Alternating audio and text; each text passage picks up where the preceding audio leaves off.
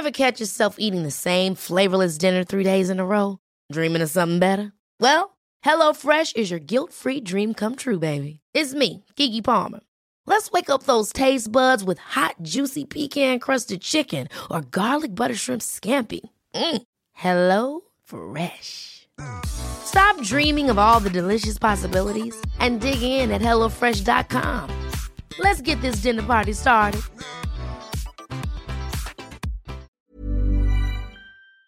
Bonsoir et bienvenue dans le podcast Culture PSG du lundi 2 mai 2022.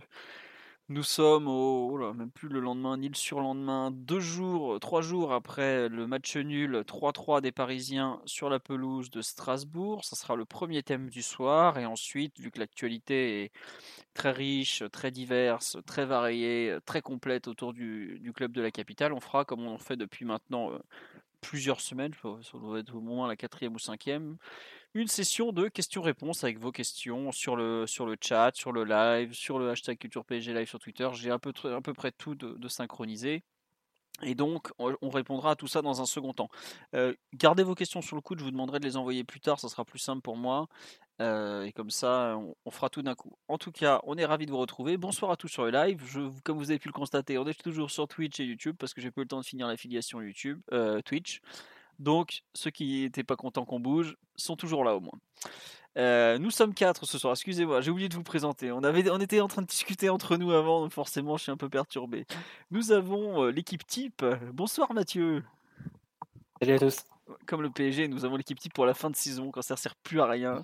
Mais on est content d'être là quand même. Normalement, Simon est là aussi. Salut les amis, très content d'être de retour. Voilà, on nous dit quel courage vous avez d'analyser cette fin de saison. Bah attendez, il y, a, il y a des moments euh, tellement ridicules à regarder pendant les matchs qu'on n'allait pas s'en priver. On analyse des matchs amicaux aussi hein, en juillet, donc. oui, c'est vrai. Euh, et bonsoir Omar, normalement tu es là. Bonsoir à tous. Voilà, pour tout vous dire, on était tellement imprégné de l'atmosphère PG qu'on parlait barbecue euh, et des différentes pratiques dans les différents pays. Voilà, c'est comme ça. Nous sommes petitignards jusqu'au bout des ongles en ce moment. Mais bon, on va attaquer quand même tout de suite. Euh, comment ça s'appelle? L'analyse du grand match du, vendredi soir à la Méno. Non, pour le coup, c'était plutôt un match sympa. Je, je vais faire El Famoso plus du match, donc. Euh, trois partout pour ceux qui n'ont pas suivi. Une rencontre assez folle, dans une ambiance qui l'était tout autant. Je ne sais pas si la réalisation française vous a autant montré que la réalisation internationale, les tribunes de la Méno, mais bon, si j'ai pas un, photo, une photo complète des UB 90, si je me suis loupé, parce qu'on a quand même beaucoup vu les tribunes, mais c'est vrai que c'était cool quand même.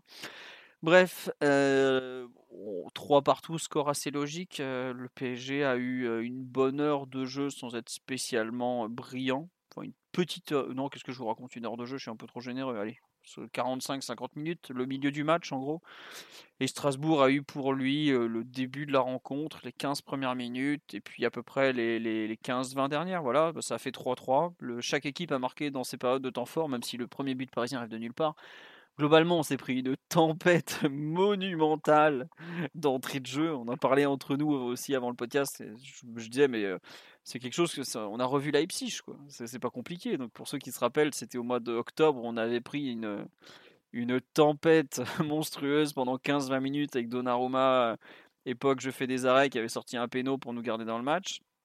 Bon bah là, ça a duré 3 minutes, ils ont ouvert le score. Ensuite, on, il y a un deuxième but refusé, heureusement, parce que sinon, je pense qu'à 2-0, on ne reviendrait pas. Après, il est hors-jeu, il est hors-jeu, c'est comme ça, mais bon. Et finalement, au milieu de nulle part, il y a cette égalisation sur une action, euh, vraiment une belle action pour le coup. Kim Pembe, Neymar, Mbappé, ça va vite, ça va... c'est propre, joli but. Après, le PSG a quand même une très bonne passe, très bonne passe. Bon, il y a un retour des vestiaires qui est un petit peu compliqué malgré tout. Et puis, bah, pareil, un deuxième but superbement construit, il faut quand même le dire, ça part de notre ligne de 6 mètres pratiquement, ça remonte tout le terrain et ça finit avec un, une superbe finition de Mbappé. On peut pas dire euh, ça, euh, pas de Mbappé, qu'est-ce que, enfin, je pensais au centre en retrait qui est superbement vu, une superbe finition de, Hakimi qui la remet euh, parfaitement en hauteur pour pas que le gardien puisse la toucher.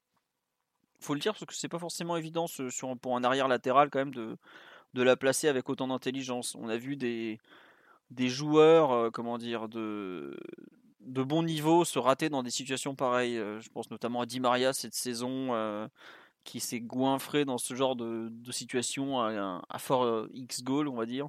Donc voilà. Et puis globalement, on met le but du 3-2 parce que Strasbourg commence à faire n'importe quoi. Sauf que le PSG fait tout autant n'importe quoi avec. bah, on met le but du 3-1, pardon. Le 3-2 sur un corner où déjà ça avait un peu chauffé au moment de concéder le corner. Euh, et puis bah ensuite on fait, on a des balles de 4-2 de façon importante, je dirais. On joue très mal les contres. Je dirais même qu'on joue en dilettante les contres. Voilà, faut, faut le dire, on joue en- vraiment comme des comme des sgags, hein, on va pas y aller par quatre chemins.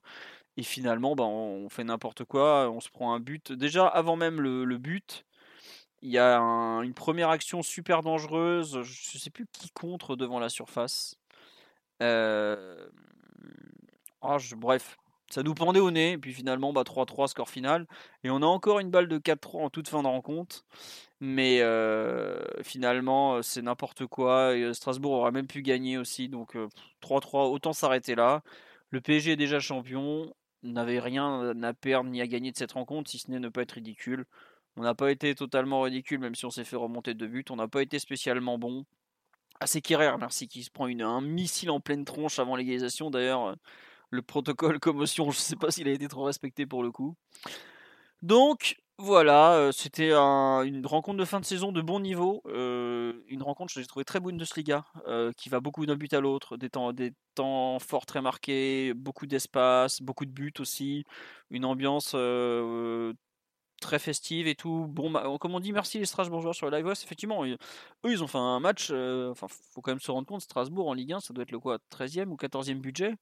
Ils font pas, ils font un match. euh, ils nous ont bousculé quand même, les types. Faut, faut quand même leur rendre hommage. Et d'ailleurs, Mbappé l'a fait après la rencontre. Il a dit, vous savez, on a la télé, on sait que c'est une bonne équipe. Bah, c'est vraiment une belle équipe. euh, ça manque un peu de talent par moment, mais face à une, une équipe qui n'en est pas vraiment une, comme on l'a dit toute la saison, et bah euh, ça s'est un peu vu. Donc bah, 3-3 score logique, belle rencontre. Mais côté parisien, une nouvelle fois, euh, on n'a pas gagné sur la pelouse d'une bonne équipe. Donc ça se confirme puisque cette saison, on n'a pas gagné un match à l'extérieur en Ligue des Champions. On n'a pas gagné un match à l'extérieur, si je ne me trompe pas, sur le top 8 euh, Ligue 1, puisqu'il me semble que bah, la seule euh, victoire significative à l'extérieur, c'est à Lille. C'est pas compliqué. Si je ne me trompe pas, Lille n'est plus dans le top 8 en, en Ligue 1 avec la victoire de Lyon à Marseille hier soir, parce que même Lyon est allé gagner donc sur un gros match. Voilà, Lille est, que je vous retrouve tout ça. Lille est dixième, voilà. Donc sur les, on n'a pas gagné chez les 9 premiers du championnat, puisque à Marseille on n'a pas gagné, à Rennes on a perdu, à Monaco on a perdu, à Nice on a perdu, à Strasbourg on a été brinque-ballé, Lyon match nul, et Lens match nul. Et Nantes on a perdu. Voilà, donc euh, finalement une, euh, un score dans la continuité de notre saison. Mathieu, euh, je te laisse continuer ce pouls du match. On me dit qu'ils sont dixièmes, effectivement. Je, je suis désolé, il y a un léger retard qui fait que je, je suis allé vérifier de moi-même. Mathieu, Omar, Simon, je vous laisse continuer ce pouls du match. euh, très Bundesliga. Non, mais je- moi je vais aller dans ton sens. Et d'ailleurs, on peut rajouter que Strasbourg nous a mis 5 buts hein, sur les deux matchs Oui. euh, cette saison. Donc à l'aller, ça avait été aussi un match assez spectaculaire qui avait, fait, qui avait fini 4-2 et on s'était fait remonter. Euh, donc euh, non, c'est une équipe qui qu'on connaît, hein, qui joue très direct, qui a un duo d'attaque devant euh, entre Ajorc et, Gamero euh, assez complémentaire et qui est capable de vraiment de, de fixer notre défense, de la mettre en difficulté dans les appuis et, et dans l'attaque à profondeur. C'est comme ça qu'on a vu notamment euh, sur le, sur le début de match des actions qui, auraient pu être définitives parce qu'à 2-0 rapidement tu aurais pu, avoir le scénario du match face à Monaco. Bon an, on arrive à se sortir de cette période, on marque sur un contre, globalement au travers de la relation Neymar-Mbappé qu'on a retrouvé sur ce, match et qui reste une, une certitude de l'équipe, c'est-à-dire que Neymar, s'il a perdu sur le plan physique, il garde sa qualité de passe, même dans les moins beaux matchs qu'il a pu faire ou dans les pires matchs qu'il a pu faire après, Madrid notamment. Euh, il, avait, il avait toujours ça.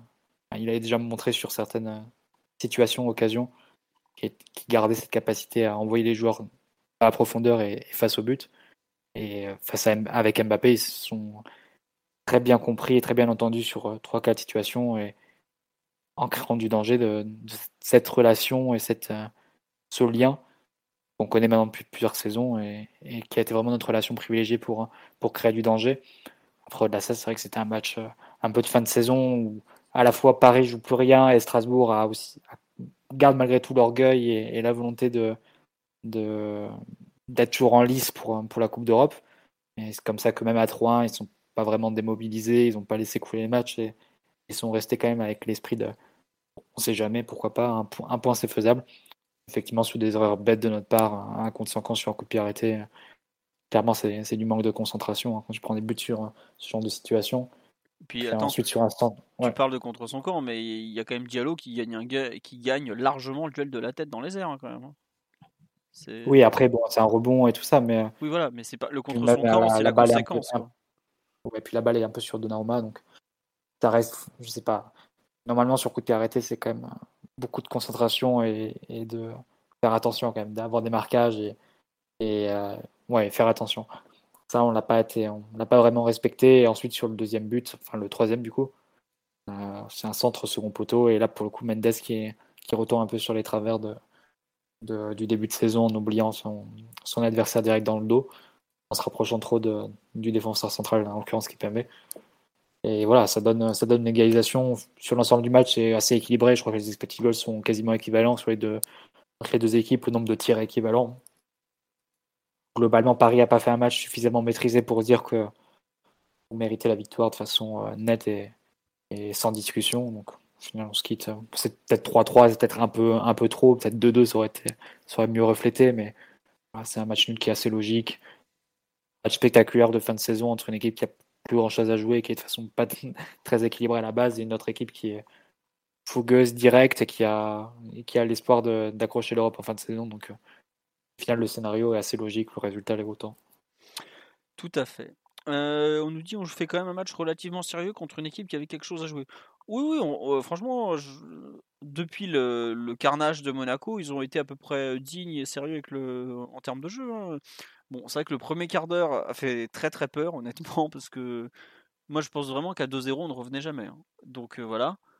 Mais en revanche, oui, ça a été assez sérieux. Ils font, ils font même un bon match pendant 45, jusqu'à la, jusqu'au, jusqu'aux 20 dernières minutes en fait, un peu comme, bah, c'est marrant, c'est là aussi un peu comme le match à Leipzig où on a été mené 1-0, on était sous l'eau, au bout d'un quart d'heure on s'est mis à rejouer, on avait réussi à renverser la vapeur et puis bon, on s'était complètement arrêté de jouer dans les 20 dernières minutes. Là c'est un peu ça. Donc bon. C'est vrai que le 14 août dernier quand on avait reçu Strasbourg, c'était l'accueil de Messi, victoire 4-2, la bonne humeur, tout ça. Même Sarabia qui marque. Bon, c'était une autre époque on va dire. Simon, sur un peu ce, Strasbourg PSG en, général, il y a quelque chose que tu veux ajouter? Tu veux parler tactique? Tu veux, tu veux parler de quoi? Non, vous avez bien résumé euh, euh, les enjeux principaux du match. C'est vrai que c'était une rencontre un peu euh, très compartimentée comme ça, où il y a eu des moments, comment dire, d'absence, voire de, de, profonde nullité. On a quand même vu Marquinhos et Kimpembe se rentrer dedans devant leur propre surface à la 7 ou à la 8 minute.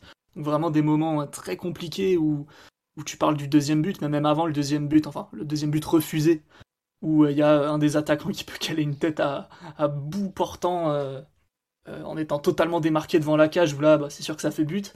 Il loupe le ballon de quelques centimètres, donc non, très très compliqué au début. Alors que globalement, dès que tu étais dans le camp de, Strasbourg, tu avais quand même un petit peu d'espace à attaquer, j'ai trouvé. Euh, Neymar plusieurs fois trouvé avec des très bonnes positions. Messi pareil, mais là on a vu un petit peu euh, ce manque de, spontanéité qui peut y avoir parfois un peu d'attentisme, un peu de, lenteur, qui fait qu'on est souvent pris hors jeu aussi. C'est un truc euh, récurrent depuis, bah, depuis le début de l'année civile, j'ai l'impression, où toutes les équipes n'hésitent plus à s'aligner contre nous parce qu'on a toujours un petit temps de retard dans une partie des enchaînements. Et, du coup, ouais, ça a donné ce match un peu, euh, comment dire, ouais, avec plusieurs moments très distincts les uns des autres. Où euh, même au début de la seconde mi-temps, c'était vraiment pas terrible. Hein. T'as euh, calmé un peu les choses au niveau du score, notamment vu que t'es à 1-1 à ce moment-là, mais tu joues vraiment pas très bien. Et là, d'un seul coup, il y a un petit éclair de génie sur l'action du deuxième but qui, bah, qui survient un peu de, nulle part, hein, parce que juste avant, tu, tu faisais pas trois passes correctes. Euh, à partir de là, ça joue vraiment bien. Tu as des séquences euh, vraiment de petits jeux de conservation où, tu sens l'équipe beaucoup plus libérée, plus à l'aise. Strasbourg qui est moins euh, en capacité de, te gêner, de te mettre sous une énorme pression. Ils ont pris une station un peu plus médiane à ce moment-là, ça te permet d'enchaîner. C'est vraiment pas mal et t'as même le troisième but qui vient bah, du coup d'une erreur du défenseur qui remet le ballon dans la course de Mbappé. À ce moment-là, tu te dis que c'est bon, tu vas gérer tranquille et puis t'éteins un peu la, lumière de nouveau ou défensivement, tu te fais peur, il y a des coups que tu joues mal, pas mal de moments comme ça où, tu sens que bon, ça pue un peu. juste avant le, centre du, du troisième but de l'égalisation, il y avait déjà eu un, demi face à face où l'attaquant dévisse un peu son, son, ballon dans une bonne position. Donc non, vraiment un match pas facile jusqu'au bout et, un peu décevant vu, euh, vu le scénario final. Très bien. Euh, avant qu'on passe un peu sur l'analyse un peu tactique, parce que je trouve que pour le coup, il y a un petit peu des choses à dire sur le, bah, une nouvelle fois le 3-4-3. Omar, tu veux rajouter quelque chose sur le, sur le match en général? Je sais que tu as aimé le, le, début de rencontre de nos Parisiens, très concentrés, très champion de France. très très champion de France. Là.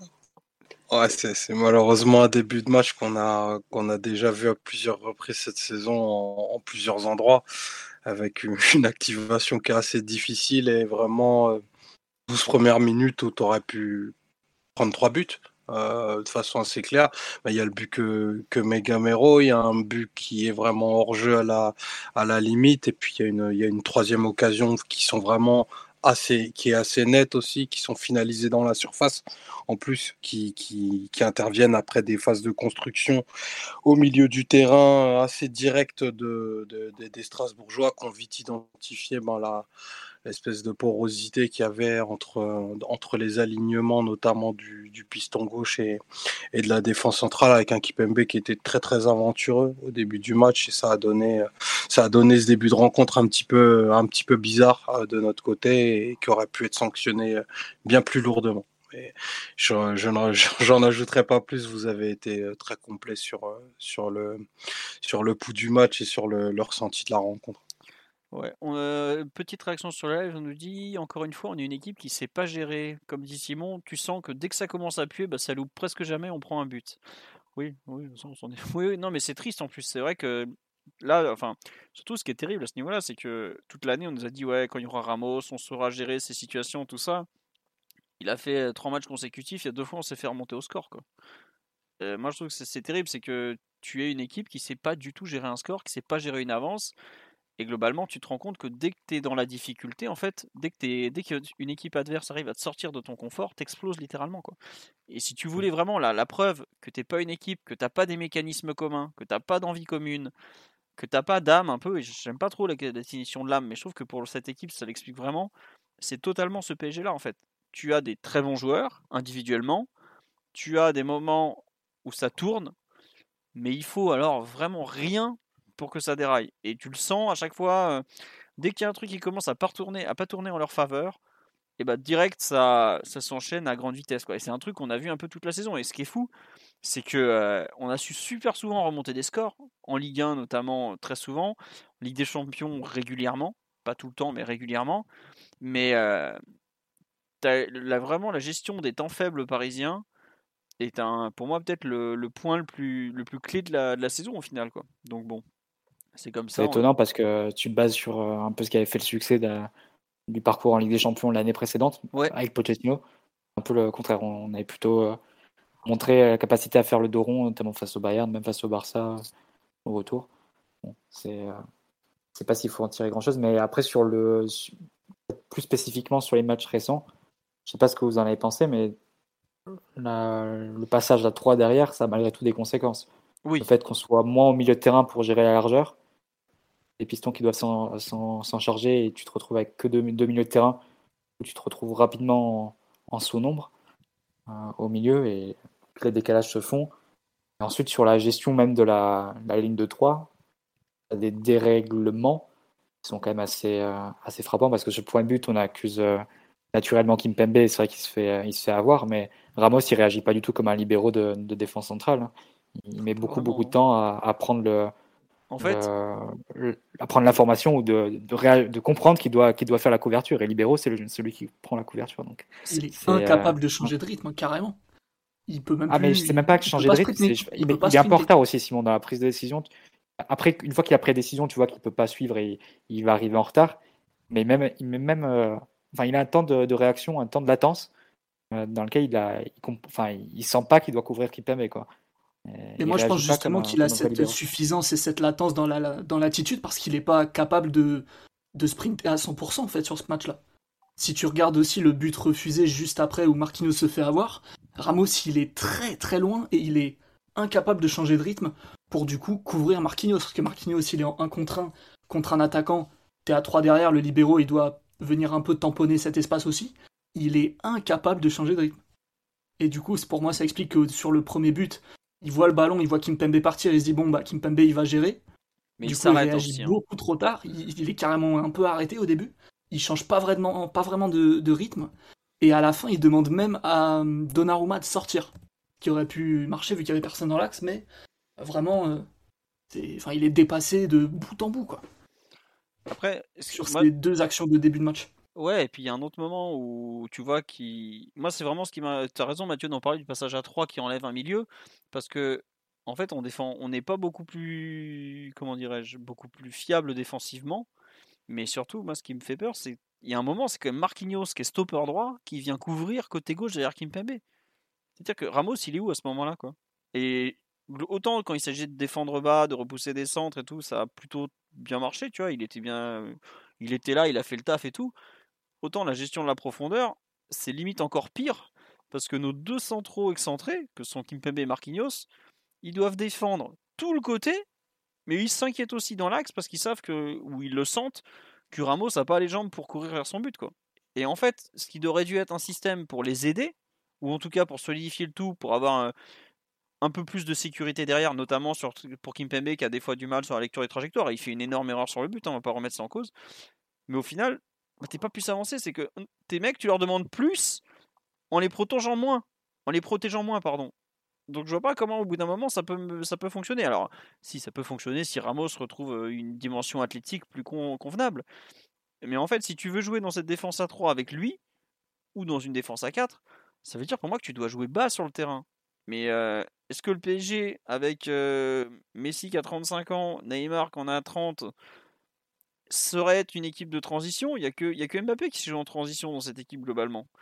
Et, encore une fois, je trouve que déjà, on a à peine testé un système qu'on a un- on, se reprend en pleine poire les limites de l'effectif quoi. Et alors je parle même pas du milieu de terrain, Mathieu tu as raison d'en parler parce que on se retrouve en sous-nombre au milieu de terrain avec euh, Verratti qui, qui s'époumonne, euh, qui tente de faire des trucs improbables, euh, Danilo qui pareil court dans le vide pour 3. Donc bon, j'avoue être très perplexe sur en, en quoi? En 3 matchs? euh, j'avais bien aimé celui à Angers, mais bizarrement, on n'était pas en 3-4-3, on était en 3-5-2, on était avec trois milieux pour tenir le ballon. Alors, on manquait un peu de danger devant, mais c'était plus, plus costaud défensivement. Et encore, en, début de match, on avait eu euh, Ali euh, Mo- ouais, c'est ça, Mohamed Ali Chaud qui avait enflammé Ramos et tout déjà. Donc, je suis un peu perplexe sur les atouts et les. Enfin, sur les apports théoriques de ce système à 3, donc on en a déjà parlé plusieurs fois dans la saison. Comme on dit sur la live, le passage à 3, c'est juste pour mettre les trois cracks et pas foutre le bordel dans le vestiaire. Je sais pas si c'est pour foutre les trois cracks ou pour moi si c'est pour Les justement 3-4, tu intégrer. peux les mettre en 4-3-3. hein, Voilà, pour moi- la saison sinon. Exactement. Pour moi, c'est pas les trois, c'est pas pour intégrer les trois cracks, les trois cracks, c'est pour intégrer Ramos et lui redonner du, du goût, euh, enfin du de la continuité d'un point de vue athlétique sans le mettre trop en difficulté. Parce que clairement, Après, on- c'est ouais. utile pour nous. Tu vois, ce que je veux dire, c'est que c'est utile pour nous après parce que là, on joue rien sur cette fin de saison, donc autant avoir des informations sur Oui, où on est. Ramos pour Non, prendre la bien. décision en fin de saison. Ça, moi, ça sert à ça. Totalement, totalement, totalement. C'est, ça sert au moins à ça. Et c'est pas très rassurant pour Ramos d'ailleurs, en passage, mais ça c'est autre chose. Euh, Simon, Mathieu ou Omar même, je vous laisse compléter sur ce, ce 3-4-3 qui se dessine depuis quelques matchs. Pas convaincu du tout, perso. Euh, Il y a des moments où, l'équipe joue bien, mais de la même façon qu'elle pouvait avoir des moments un peu positifs dans le 4-3-3 qu'on avait un peu euh, systématisé euh, depuis le, au moins depuis le début de l'année civile, si ce n'est même avant sur euh, beaucoup de matchs de, ne serait-ce qu'en Ligue des Champions aussi. Est-ce que ça t'apporte des choses? Pas vraiment. T'as peut-être l'apport des pistons qui est un tout petit peu plus euh, constant parce qu'ils partent forcément de positions un petit peu plus avancées et ils ont parfois des couvertures euh, du coup un petit peu plus intéressantes, mais en vrai, c'est le genre de match où, à l'extérieur comme ça, face à une équipe euh, entre guillemets euh, plus modeste que les 5-6 meilleurs de, de Ligue 1, t'as as quand même de la latitude pour, avoir de l'apport offensif de tes, latéraux, surtout Ashraf et, et Bernat qui sont les deux qui attaquent le plus la profondeur au PSG. Défensivement, on a bien vu que ça pouvait poser, poser certaines limites, hein, notamment en termes de structure. le fait de, concéder beaucoup d'espace entre les lignes, d'avoir très peu de, de milieu devant ta défense pour, euh, pour faire tampon, ce qui fait que bah, mécaniquement, tu dois reculer beaucoup, beaucoup, beaucoup. Et, euh, et ce PSG, bah, c'est pas le pressing des attaquants. Il va te permettre de, de regagner du terrain derrière, donc tu peux te, te, faire un peu bloquer dans ton camp comme ça. Euh, donc, non, pas convaincu plus que ça. Je comprends bien l'intérêt de, de, faire jouer Ramos pour voir où est-ce qu'il en est et, lui redonner un peu du temps de jeu sur euh, visiblement la seule séquence de, la saison où il peut, il peut enchaîner un petit peu les matchs euh, avec des états de forme euh, plus ou moins corrects, on va dire. Mais sinon, d'un point de vue structurel, ça a été un peu le serpent de mer qui aurait dû nous donner la solution miracle à tous nos problèmes pour intégrer un peu les meilleurs, pour permettre de donner du confort aux attaquants avec beaucoup de joueurs derrière eux, ou, ce genre de réflexion qu'on pouvait voir. Euh, nous, je sais que dans le podcast, on doutait un peu de cette vision qui était quand même très simpliste euh, des choses. Et forcé de constater, en ce qui me concerne, que ça t'apporte pas tant que ça. Voire ça t'enlève des choses. Ah oui, non, mais je, je pas Le rôle de Danilo avait pour euh, mixer un peu les deux, en fait. De donner un surnombre à la relance, mais te, te couper pas d'amener le terrain quand tu étais dans le camp adverse ou quand il fallait défendre la largeur, garder quand même une structure en 4 plus 3, c'est plus rationnel que de faire du 5 plus 2 en fait. Et euh, quand tu te retrouves avec des situations où, quand tu as un 5 plus 2 comme ça, pour, quand tu défends un 7, tu te retrouves avec des fois Marquinhos qui permet qui sont attirés assez loin de leur zone. Ils doivent aller couvrir aussi sur les, sur les côtés. je sais pas, tu, tu déformes vraiment assez nettement ta ligne défensive comme ça, tout en perdant du, monde au, milieu terrain. C'est-à-dire quand, quand le ballon revient du côté vers l'axe, euh, je parle de l'équipe adverse, quand le ballon part d'un ailier ou d'un piston adverse qui revient dans l'axe vers un milieu de terrain, là tu te retrouves en sous-nombre, tu dois faire monter tes défenseurs pour, euh, couvrir, mais si tu es à, contre-temps, tu peux le payer. D'ailleurs, une frappe de Persic, c'est un peu ce type d'action, euh, elle passe vraiment pas loin de la, lucarne de, Donnarumma. Donc c'est compliqué à animer hein, ce, schéma, et même dans les meilleures équipes qui jouent à, à 5, euh, tu as ce genre de problème. Hein. Les équipes de comté, parfois, elles ont ce, genre de soucis et de perte de maîtrise au milieu terrain, et du coup, elles, compensent en, défendant très bas, en acceptant de plus avoir vraiment la, maîtrise, mais en comprimant les espaces, en te retrouvant vraiment euh, en 5-3-2 avec euh, en vraiment limitant les espaces devant ta surface. PSG pas alors il faut défendre en individuel quasi total avec tes stoppers, notamment qui prennent en chasse les attaquants de très très près. Et on a bien vu que c'était une approche qui était assez peu privilégié par le PSG. Alors euh, Kimpembe va au charbon de temps en temps, Ramos pareil, mais globalement pour équilibrer, c'est pas quelque chose qu'on voit euh, énormément, énormément parce que ça demande euh, comment dire un abattage, une coordination assez assez forte. Sinon bah tu te fais promener, tu perds ta structure et tu concèdes beaucoup trop d'opportunités, notamment dans la profondeur. Mais ça peut être un moyen entre guillemets d'animer une base en 5 plus 2 mais ce PSG n'a pas cette vocation et t'as vu un peu que les désavantages, j'ai trouvé. Ouais. je te confirme, on n'a pas vu beaucoup les avantages en tout cas. Euh, après, c'est vrai qu'on nous parle du fait que Ramos sait plus courir vers son but. C'est un peu ça, je trouve, qui est, à la fois euh, bizarre dans l'idée de jouer dans une défense à 3 avec Ramos Penax. C'est toujours un. Ça, pratiquement toute sa carrière été un, défenseur qui a fait mal en défendant en avançant quoi. Ça a vraiment pas été c'est pas Thiago Silva qui est capable de qui adore courir à son but comme diraient les mauvaises langues. Et Ryan en avait parlé la semaine dernière, enfin on demande à, Ramos de jouer un peu contre nature, mais le problème c'est qu'est-ce que physiquement il est en, mesure de, faire beaucoup plus c'est peut-être aussi un peu la question qu'on a quoi.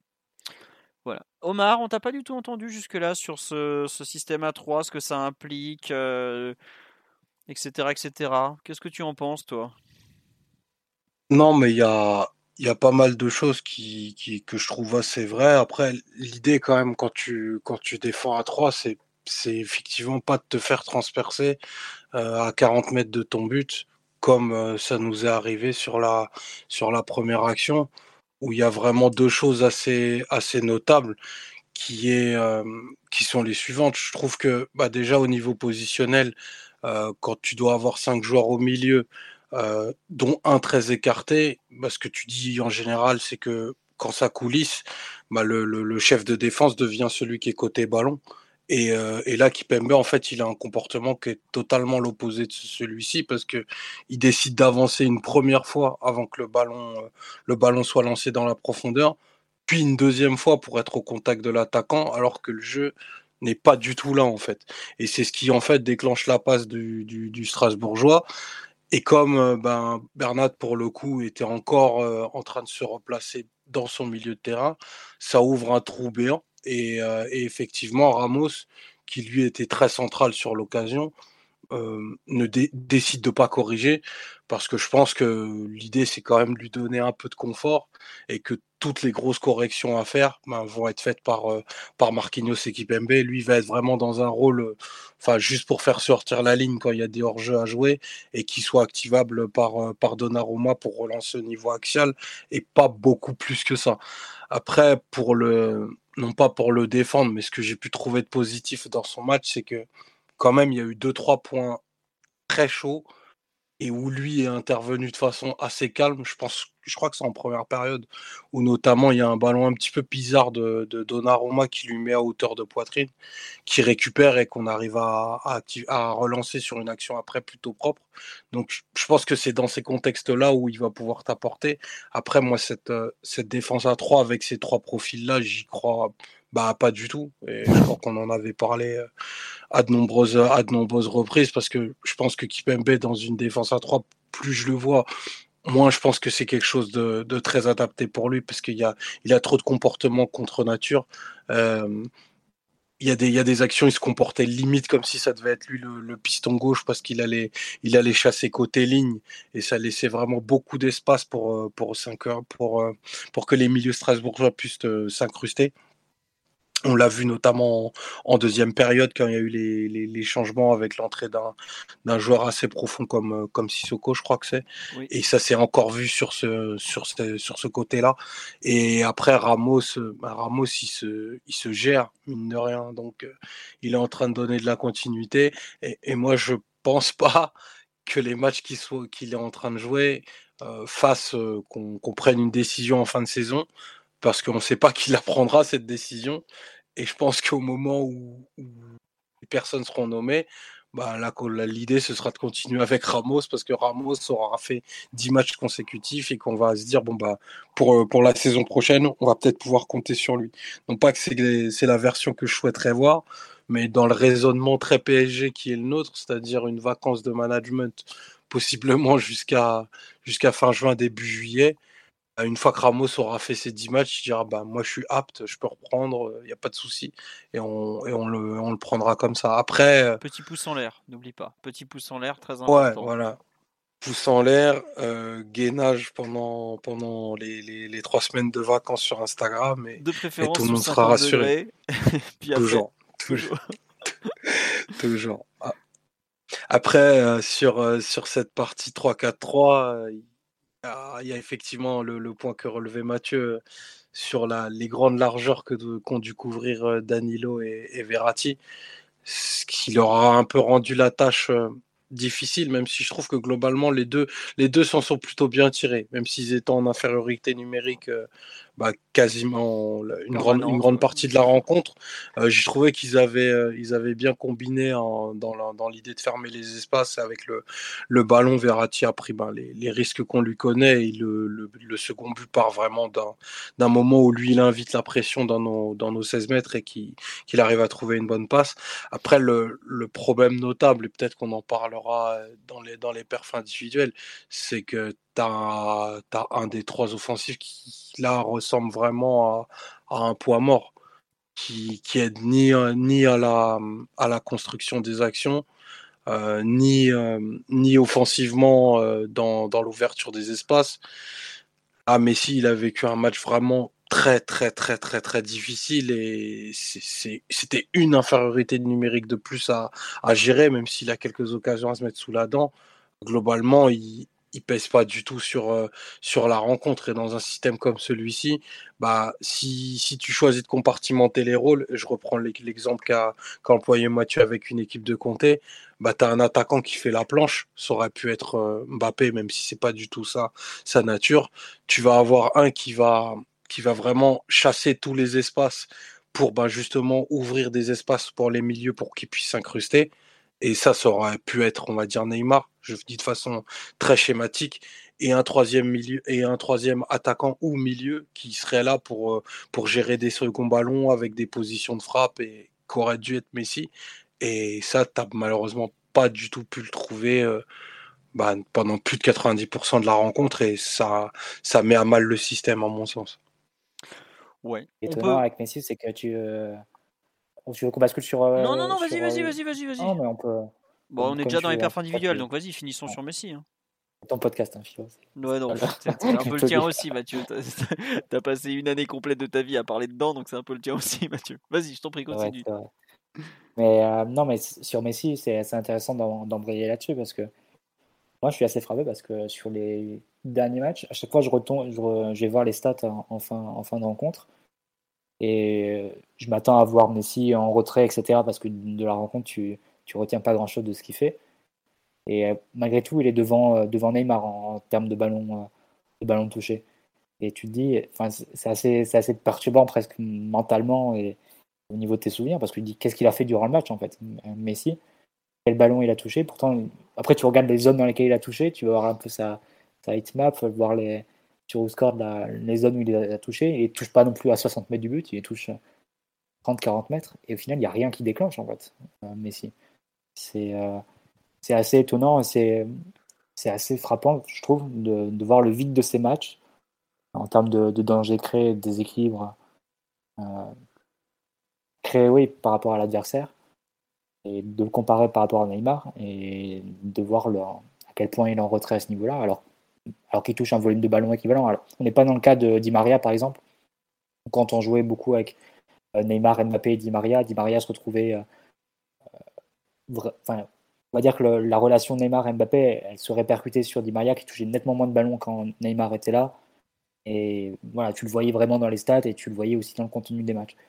Et Messi, pour le coup, il touche les ballons, il touche les mêmes ballons que Neymar. Et il en fait beaucoup, beaucoup moins. Et c'est ça que je trouve le plus inquiétant, en fait. C'est qu'il est, il est déconnecté pas par le, fait de ne pas toucher le ballon, mais par le fait de, de ne rien créer avec, en fait.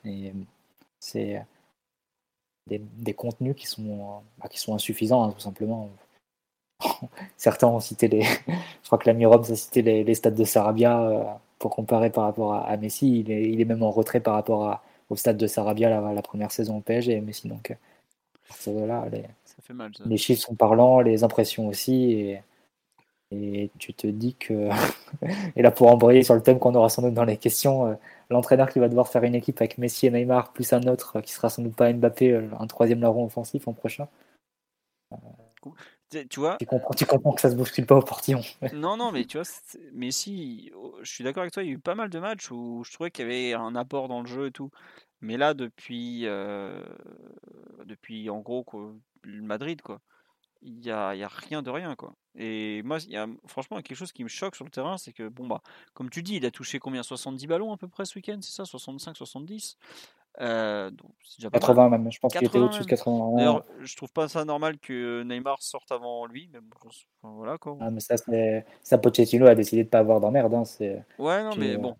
Alors qu'évidemment, c'est Maria, il doit arrive à un bon Non, mais au bout d'un moment, il veut pas avoir d'emmerde, il veut pas avoir ci, il veut pas avoir ça, mais bon, euh, peut-être falloir coacher, monsieur. Le salaire, vous le touchez quand même. Hein. Enfin bref, ça peu importe, c'est pas le, le truc. C'est que je sais pas ce que vous en pensez, mais sur le terrain, il, fait triste en fait. Je trouve que c'est, il a, hein. c'est il, il, traîne. Euh, enfin, tu t'as tout du joueur qui a pas envie d'être là en fait. Et je pense, euh, il y a Florent Torchu, de journaliste de l'équipe à Barcelone, qui le connaît depuis des années, euh, l'équipe France Football, donc il l'a interviewé plein de fois pour le Ballon d'Or, il le connaît bien et tout, qui disait ouais, il veut pas partir de Paris sur un échec comme ça, il, il veut pas partir sur un échec. Mais j'ai vraiment l'impression que lui, c'est un de ceux qui a le plus explosé après Madrid. Déjà à Madrid, bon là-bas, il est pas. J'ai pas envie de dire qu'il explose, mais bon. Quand tu te fais tacler par Luka Modric, 36 ans, qui revient sur toi comme une balle, on va dire que c'est compliqué, quoi. Mais en ce moment, il y est plus du tout. Psychologiquement, physiquement, c'est. Alors, il a mis un super but contre Lens, c'était son deuxième but de, de l'année 2022, euh, ou troisième, je sais plus. Enfin bref, c'était ridicule, quoi. Et euh, il y est pas du tout. Le Barça le rappellera pas. On me demande sur là, il attend que le Barça le rappelle. Non, il veut pas y retourner. Le Barça ne compte pas le rappeler non plus. Visiblement, ça se passe pas, s'est pas très bien passé avec la Porta. La Porta préfère peut-être le le mannequin Messi que, que, le joueur Messi. Mais bon, blague à part, euh, moi, il m'inquiète vraiment parce que physiquement, euh, je pense que l'année prochaine, il sera paradoxalement probablement mieux. Euh, il n'a pas eu de prépa l'an dernier. Là, il va avoir une coupure assez longue. Il, a la tête entièrement à Paris. Mais par contre, à quel point il semble aujourd'hui déconnecté totalement du jeu, de ses partenaires et tout, de, de tout ça, c'est un peu flippant. Et puis on a vu que bah, j'ai l'impression que toute la Ligue 1 sait que Messi, euh, tu l'empêches de tirer sur son pied gauche, il n'y a plus grand chose face au but, et tu le pressionnes un peu quand il a le ballon, euh, ou tu, voire tu le, tu le bouscules, voire tu le violentes, et il lâche tout. Quoi. Je crois que c'était un article il y a quelques jours ou quelques semaines de Libé, là, de Grégory Schneider, qui disait euh, toute la Ligue 1 a compris que Di Maria, tu lui mettais un brin et tu récupérais la balle, mais Messi, c'est encore pire. quoi. Et ça me fait mal parce que j'ai vraiment apprécié certaines parties de son jeu et tout. Mais là, depuis des semaines, le pauvre, il est. Euh, bah, dès qu'il n'a pas un peu d'espace pour s'exprimer, il n'y a, a, plus rien qui en sort. Quoi. Le, citron euh, est complètement vide. Quoi. Donc, euh, on me dit étonnamment, étonnamment, en Liga, ils n'ont jamais compris ça. Je pense qu'en Liga, il n'y a pas vraiment des joueurs avec les gabarits de la Ligue 1. Quoi. Il n'y a pas un, Jean Rickner Bellegarde prêt à le tabasser toutes les trois touches de balle, on va dire. Quoi. Donc, il faut quand même dire que. Le n'était pas négocié pareil. Non, puis même ces dernières saisons au Barça, ça fait quand même longtemps que Messi n'a pas joué dans un trio d'attaque. Que je pense que depuis, la, depuis Valverde, en réalité, donc depuis 2017, mhm. il a toujours joué dans un duo avec Suarez en l'occurrence. Et l'an dernier, la bonne période de, de Kuman, c'était aussi dans, dans, le passage de 3-5-2, hein, donc avec euh, Messi dans un duo d'attaque. Euh, la dernière saison vraiment qu'il a, a, pu faire dans un trio euh, à droite, c'était sous Enrique, 2016-2017, et on se souvient comment ça s'est terminé. C'était une mauvaise saison, notamment dans le jeu, de la part du Barça. Donc, euh, est-ce que vraiment il a, encore la possibilité de, le faire, même en sélection hein, C'est pas vraiment ça. Hein, c'est un 4-4-2 un peu déguisé. Hein, L'équipe de, Scaloni avec Di Maria et Lo Celso qui sont un peu des, les joueurs sur les côtés et Paredes de Paul sur, au milieu de terrain. Euh, ça dépend. Après, tu peux te retrouver de Paul à droite et Di Maria, quand il, Maria de l'autre côté quand, ils inversent. Mais euh, globalement, tu, il est dans des conditions qu'il a plus appréhendées depuis un moment et dont tu peux penser qu'il est plus en mesure de remplir. Il n'a plus le, gaz, le, et tu perds même un peu loin du but, là où son adresse devrait, devrait te profiter. Encore, c'est autant euh, j'ai cité il y a quelques mois les, stats euh, d'expected goals par joueur on disait que Neymar, Mbappé étaient, en retrait, étaient marqué moins de buts que ce qui était euh, attendu. Là, pour le coup, ça s'est complètement inversé dans les deux cas. Euh, Mbappé m'a marqué 4 buts de plus en Ligue 1 que, ce qui est attendu par les expected goals. Et, Neymar aussi a remonté sa moyenne. Il est, il est dans le vert euh, actuellement. Messi, par contre, il est toujours au point mort. Hein. Il, a marqué 4 buts. les expected goals lui ont donné 8. Donc, toujours très très en deçà de, de ce qu'il aurait dû faire. Et malgré tout, que 8 expected goals pour, pour Messi en, en Ligue 1 sur une saison complète, c'est ridicule aussi. Donc tu vois mm. que non seulement il n'a pas été efficace, mais euh, qu'il ne crée pas non plus assez de danger par lui-même, et ça peut s'expliquer par une position aussi qu'il appréhende, enfin qu'il a, il occupe plus depuis un moment, et, et pour rebondir sur les possibilités d'amélioration pour l'an dernier, ça pour le coup ça changera pas l'an prochain, donc euh, pour l'an prochain je veux dire. Euh, ça, tu rejoueras, si on reste en l'état, tu continueras à jouer avec un trio avec Messi à droite, Neymar à gauche et un numéro 9 hein, devant eux, que ce soit Mbappé ou un autre. Donc, euh, est-ce que vraiment tu as, une marge de progression à ce niveau-là, côté Messi? Surtout avec en plus avec le mondial en novembre, qui est le, dernier, le dernier objectif de sa carrière. C'est-à-dire qu'en club, je doute qu'il se, il se mette vraiment. Euh, euh qu'il se fasse du mal, on va dire.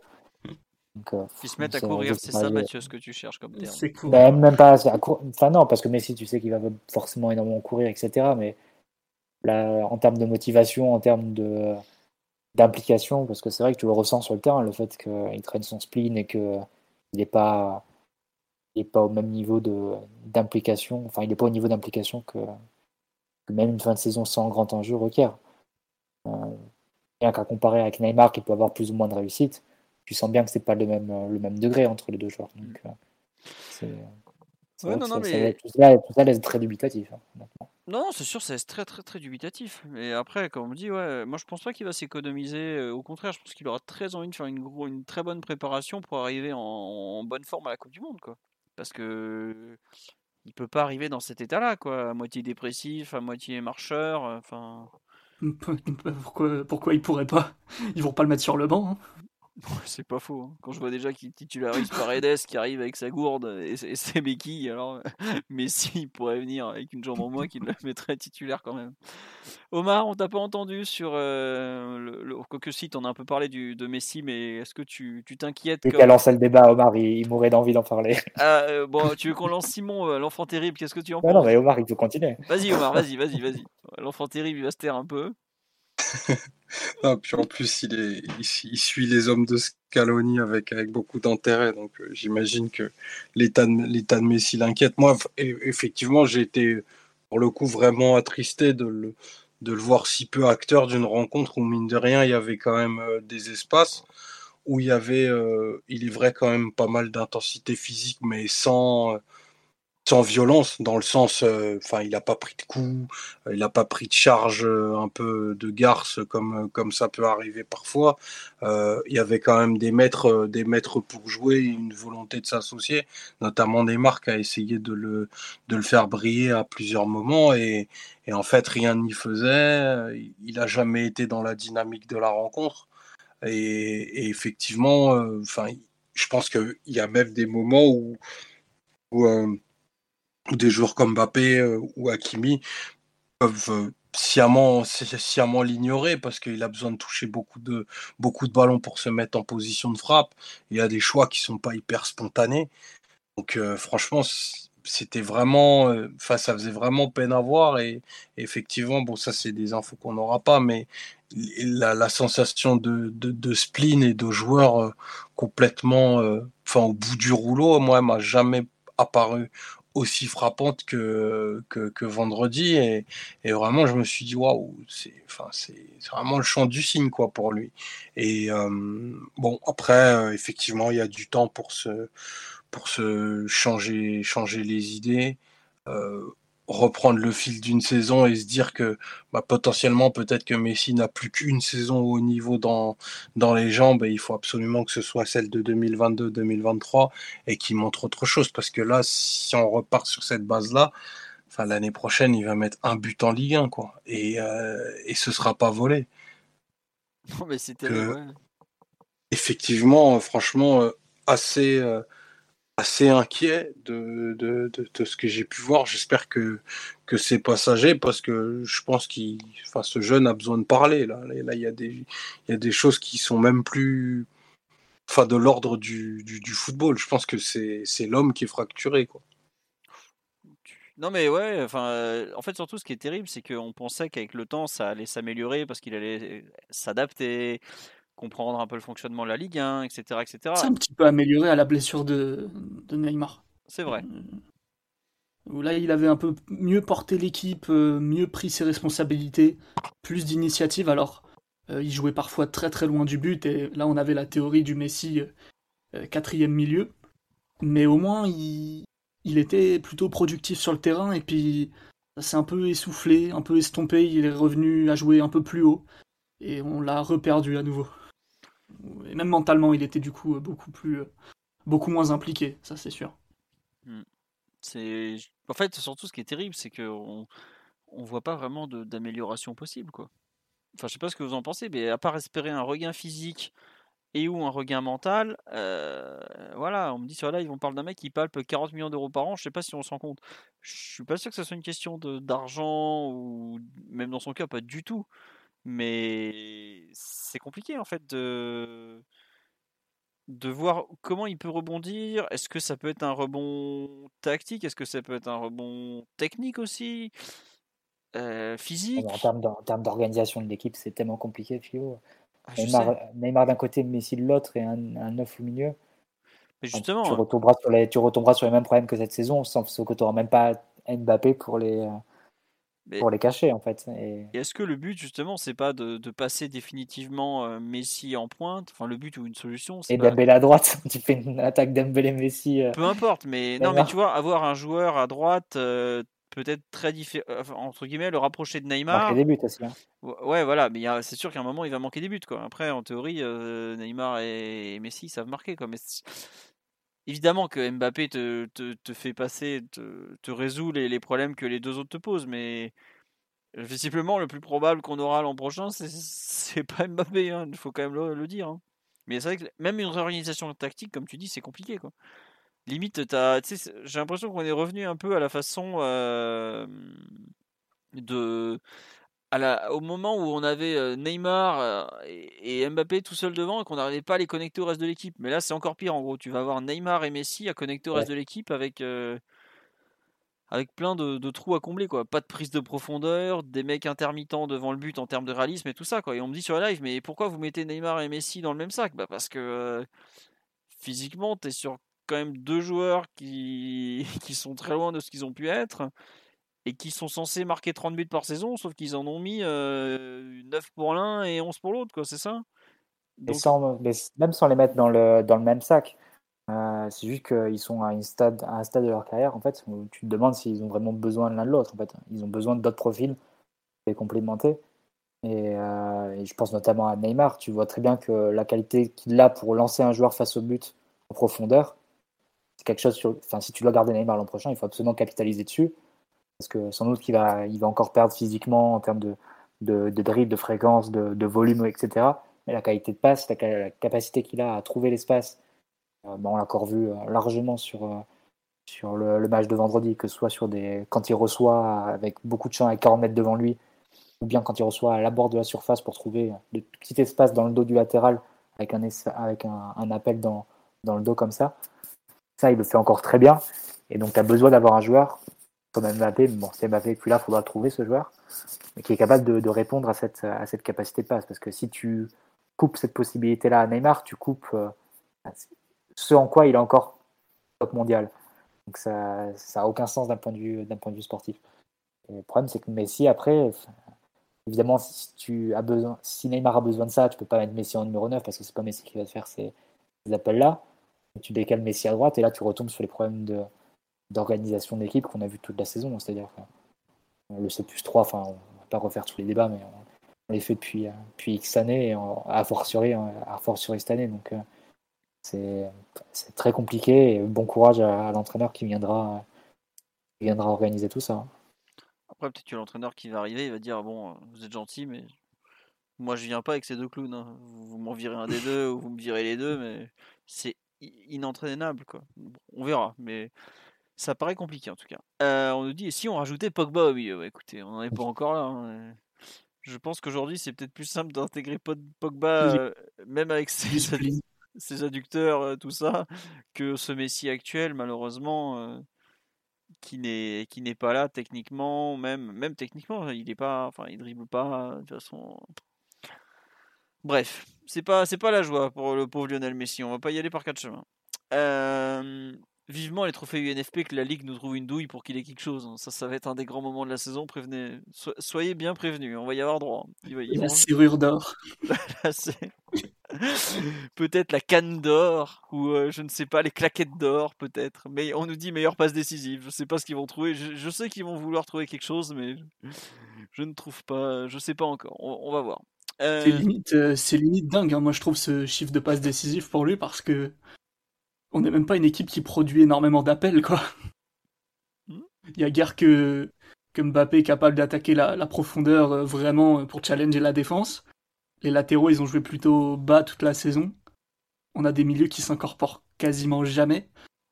Euh, je trouve ça assez dingue. Euh, limite, limite j'ai du mal à m'en souvenir de ces passes décisives. De me dire, mais à quel moment il a autant créé, quoi. Alors, les passes clés, on s'en fiche. il suffit de passer la balle à, à Idrissa Gueye qui tire dans les tibias d'un mec et ça fait une passe clé, mais, mais vraiment le nombre de passes décisives qu'il a, alors que même les coups de pied arrêtés, il les a pas très bien tirés. Euh, on parle d'un joueur qui mettait entre 4 et 5 coups francs directs par an, là il en a pas mis un seul au PSG, même s'il a joué de malchance aussi. il a pas fait un trio, un triplé de passes décisives face à Saint-Etienne Si, à l'aller. Ouais, ouais, il doit avoir le triplé. Au retour. Il en fait 3 à l'aller, 2 au ah, Bah, Sainté, il fait, qui fait beaucoup de bien à, à nos deux nos deux finitos de devant là termes de stats. Mais ouais, il y a eu des équipes un peu, un peu généreuses pour gonfler les stats, c'est vrai. Nos deux finitos de devant. Simon, t'as aucune pitié. Euh, on nous dit c'est pas décisif, ce n'est que face à des équipes mal classées. Ouais, c'est possible. hein, c'est... Ouais, comme les buts de, de Neymar. ouais. Voilà, malheureusement, il y en a, ouais, il y en a trois à saint il y en a deux pour Marquinhos et une pour Di Maria. C'est vrai que celle pour Di Maria était jolie quand même. Et hop, il trouve un bel espace. Et au match retour, il y en a deux pour euh, Mbappé. Deux, deux belles passes en profondeur, ou- enfin une belle passe en profondeur et une où il dribble bien et il décale. Et là, pour le coup, ça c'est Neymar, c'est Neymar, c'est Messi début mars ou fin ou fin comment dire euh, ou fin euh, fin février, mais c'est il avait fait il Quand était Ney n'est pas encore là. ouais. Ouais, là, il est vraiment bon pour le. Mais c'est vrai que Neymar est pas là. Mais euh, si, il est là contre saint Neymar, euh, Simon, si je me trompe pas. C'est Il peut-être le seul le, le match. Il me semble que les trois sont là contre saint Celui qui est Ah, pas là, c'est. Di Maria. Il rentre Oui, oui, oui, piston Neymar droit. qui avait été oui, hors jeu tout le match, Neymar, je me rappelle. ouais. Voilà. Donc euh, non, non, et voilà. Euh, on dit que Neymar a marqué contre Marseille, c'est qui effectivement n'est pas une équipe euh, mal classée, même si c'est une équipe un peu de merde comme on l'a encore vu ce dimanche. C'est autre chose. Euh, bon, on a fait le tour du cas Messi. Est-ce qu'il y a, on a un peu parlé de Ramos en début de match, en début de podcast, pardon. Euh, bah, peut-être que ce que vous voulez compléter euh, sur le, cas de le match de Ramos ou pas, ou vous voulez la défense, on estime qu'on a fait le tour. euh, Physiquement inquiétant, après, euh, bah, c'est Ramos, quoi. Il y a quand même, quand même des qualités chez ce jeune. Mais moi, je pense qu'il a joué, euh, comment dire, diminué au point qu'il aurait pu se blesser. Ce, ce- Parce que- ce vendredi là, Ramos? Ouais, le voir en première mi-temps incapable de changer de rythme à ce point, c'est-à-dire que, enfin, il est, il est pas, même s'il est plus rapide qu'avant, il est quand même capable de sprinter normalement, d'avoir une gestuelle et une mise en route euh, de sprint.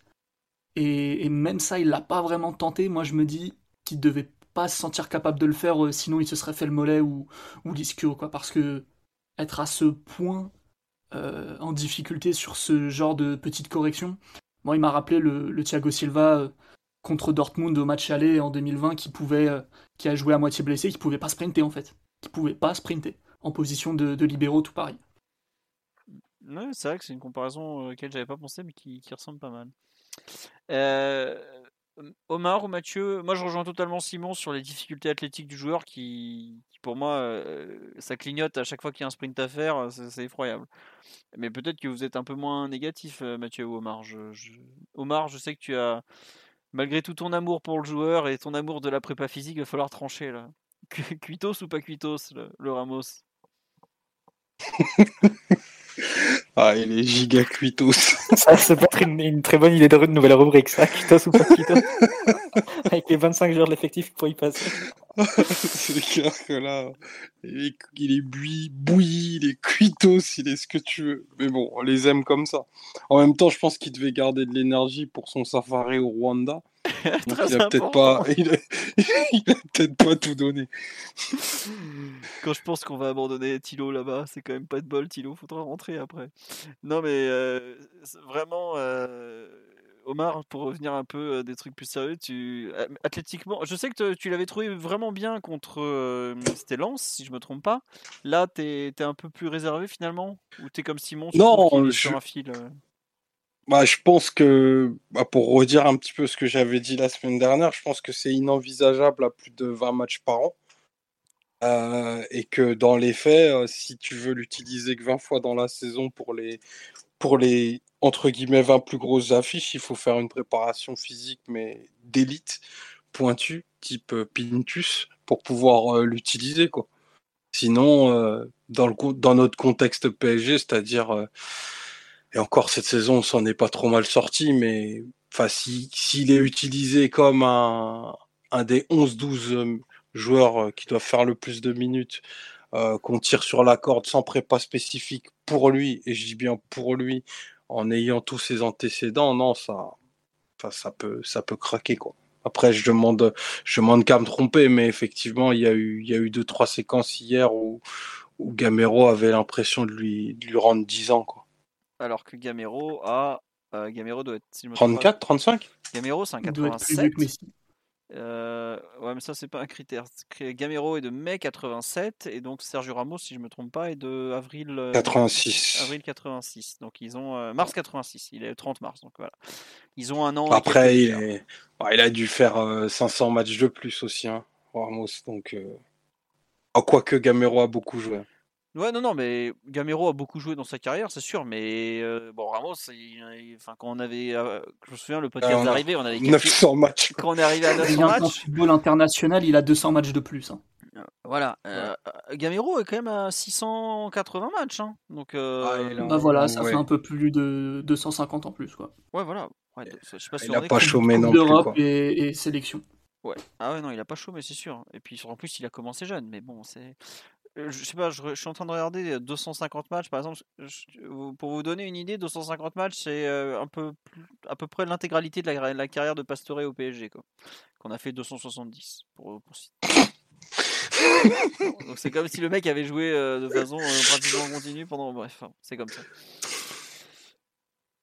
On nous dit Gamero a célébré comme jamais. Bon après euh, voilà, Gamero il est parti il y a 8 ans. euh, bon, il, il peut célébrer les Bah, il- faut quand même pas le. Il est joue il Il il dans son club formateur, dans un stade euh, en furie. Enfin, franchement, Il a raison. Puis euh, il a...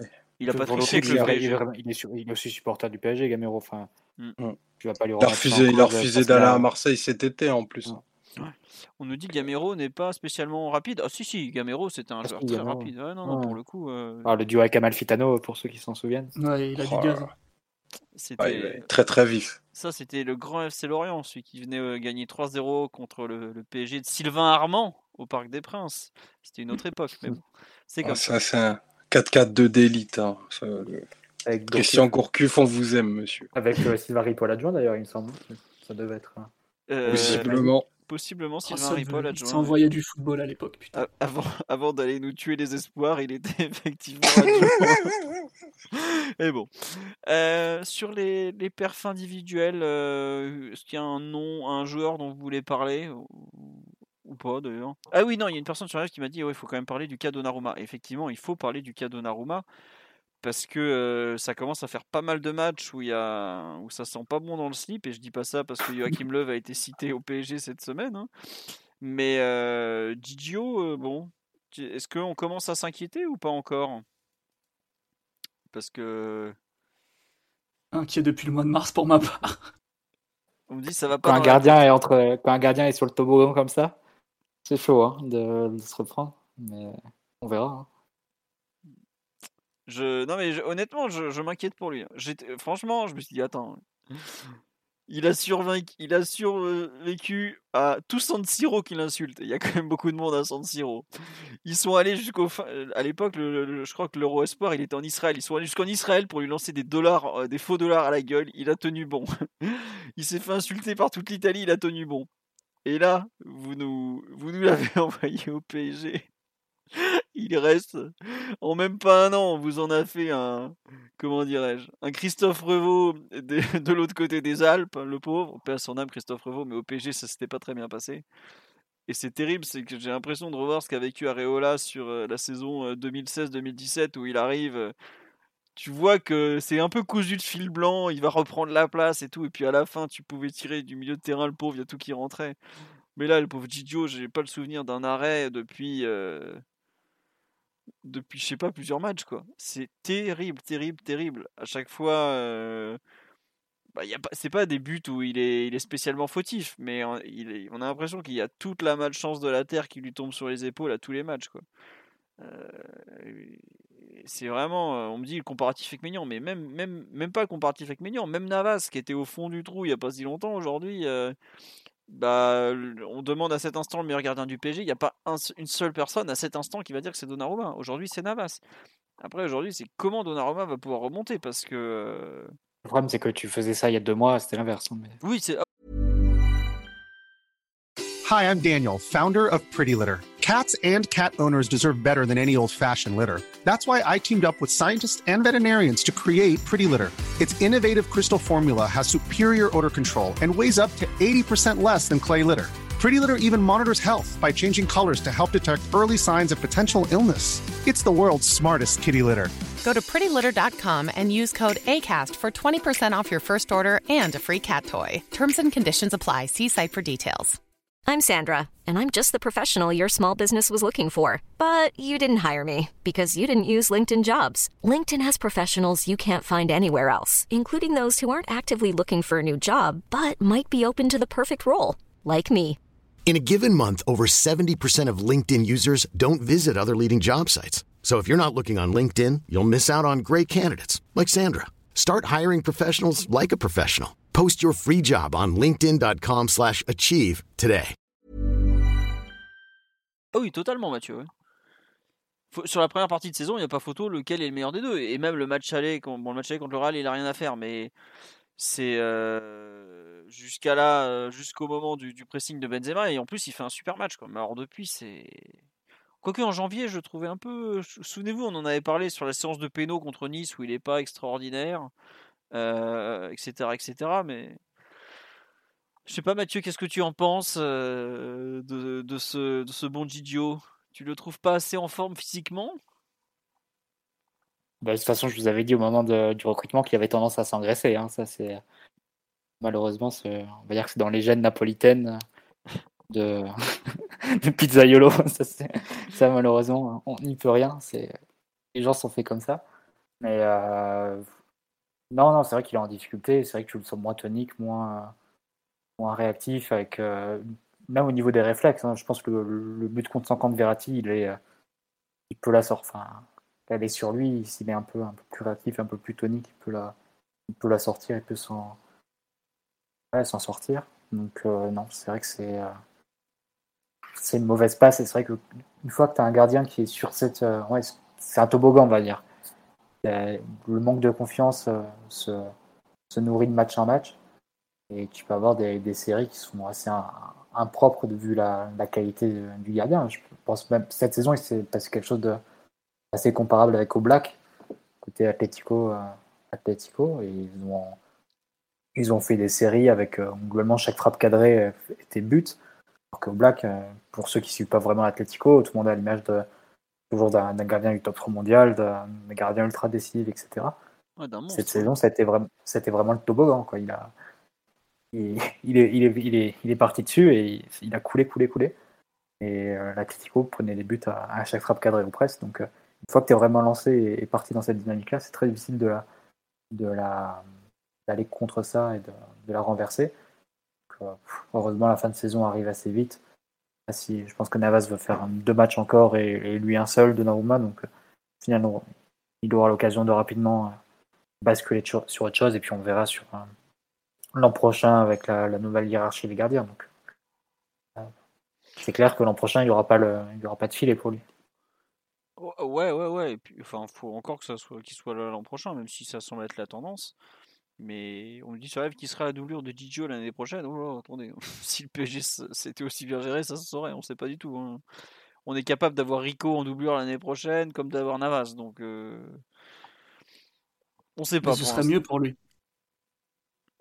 Parce que contrairement à un Oblak qui est seul titulaire de son poste, qu'il soit bon ou qu'il soit nul, du coup il peut avoir toutes les minutes du monde pour, euh, pour se remettre euh, comment dire, tranquillement à l'endroit.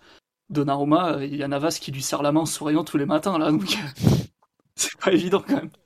En lui disant Bah alors, bonne soirée à Strasbourg, c'était sympa encore. Ouais, mais après, tu vois, c'est c'est compliqué aussi de te mettre dans, dans la- à la place du club parce que tu partirais l'an prochain avec Sergio Rico comme doubleur de, de Norma. ah non, non, Bah moi non, mais bon, moi je Donnarumma partirais. il est euh, plutôt, plutôt fiable, tu vois. Après, bon, Rico en Coupe de France, on l'a on a déjà vu à l'œuvre sur des saisons où on a gagné le trophée d'ailleurs. Mais on l'a pas fait jouer en finale, euh, Simon, si? Non, on Non, il faut pas Navas. déconner, mais les matchs d'avant, il a dû jouer un peu quand même. Ouais, non, bah il a pas mal. L'année dernière, Navas avait toujours, soi-disant, il avait toujours mal aux adducteurs. euh, il a beaucoup joué au final, euh, Rico. hein. Trop d'ailleurs. Quand on Mm. va gagner à Marseille, c'est Rico dans les buts, par exemple. Faut pas, faut pas l'oublier. hein. Il a même joué une demi-finale de Ligue des Champions. À partir de là, Après, c'est une tout est demi-finale. possible. hein, mais C'est une demi-finale Mais contre Nagelsmann. Tu sais que bon, ça compte pas, ça. C'est, c'est un. ah, Nagelsmann avec son costume rayé, ah, tu dors tranquille. Mais euh, que comment dire, ouais, le, fait qu'il y ait cette concurrence euh, qui n'était déjà plus vraiment une vraie concurrence vu que Donnarumma était passé numéro 1, mais qui se mettent euh, comme ça à rebattre les cartes de lui-même avec des contre-performances, c'est pas évident à mon avis parce que du coup Navas il a encore moins envie de partir. Il peut très bien imaginer un duel un peu à la loyale comme cette année, même si évidemment l'âge et les prestations allaient plutôt dans le sens de Donnarumma, est compliqué, tu vois. Donc c'est, euh, j'espère mine de rien que Donnarumma va se remettre. c'est pas écrit d'avance parce que l'intersaison c'est court et faut vite. Enfin, ils vont vite se remettre dedans avec la préparation du mois de juillet. Quoi on me signale que c'était aussi Rico qu'on avait perdu contre l'OM. C'est effectivement très vrai, c'était Serge, qui est pas bien glorieux sur son premier poteau, sur le but marseillais d'ailleurs, mais c'est autre chose. Euh, ouais, après, la, fin, comme a dit Mathieu, là il reste trois matchs. Euh, après c'est fini, on verra dans quel état il revient. Tu es inquiet Omar, toi aussi, pour euh, Gigio au PSG à moyen terme? Non. Non, pas du tout. Non, pas du tout. Tu, pas du tout. Euh, pourquoi peut-être? Parce que là, on n'est pas. Non, parce que il est. Il y a un mois de mars vraiment cataclysmique à, tout, à tous les niveaux. Euh, je l'ai pas trouvé hyper euh, décisif vendredi, mais je l'ai pas trouvé super inquiétant non plus. Au rayon des, des bonnes interventions, je trouve qu'il a, il y a un centre qui coupe très bien, qui, qui, est, qui est à mi-hauteur où il arrive à bloquer le ballon. Je pense qu'un joueur qui a zéro confiance, enfin, ce ballon-là, il le relâche et, et des gardiens d'un autre niveau, effectivement, ils vont pas, ils ont pas le, le courage de faire cette prestation-là. Donc, euh, non, je pense qu'on on regarde peut-être un peu trop à la loupe ces prestations du moment. Elles me paraissent vraiment pas si mauvaises et, je pense que, comme je l'ai dit plein de fois, il faut, il faut clarifier les choses et, et c'est pas en rapatriant l'illustre Sergio Rico qu'on va améliorer la situation de, de quelconque gardien que ce soit. Donc, euh, Donnarumma en 1 définitivement, et puis, puis Navas, euh, voilà, peu importe le reste. Je, suis avec toi, Gigio. Tu as Par contre, il faut partager les adresses de tes, de tes restos, ils ont l'air pas mal. et peut-être y aller un peu moins aussi.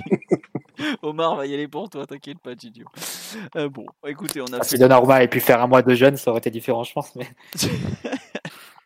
je pense que ce, lui aurait, peut-être fait un peu de bien, effectivement. Mais bon, il y a des gens sur live qui s'inquiètent pour euh, sa calvitie.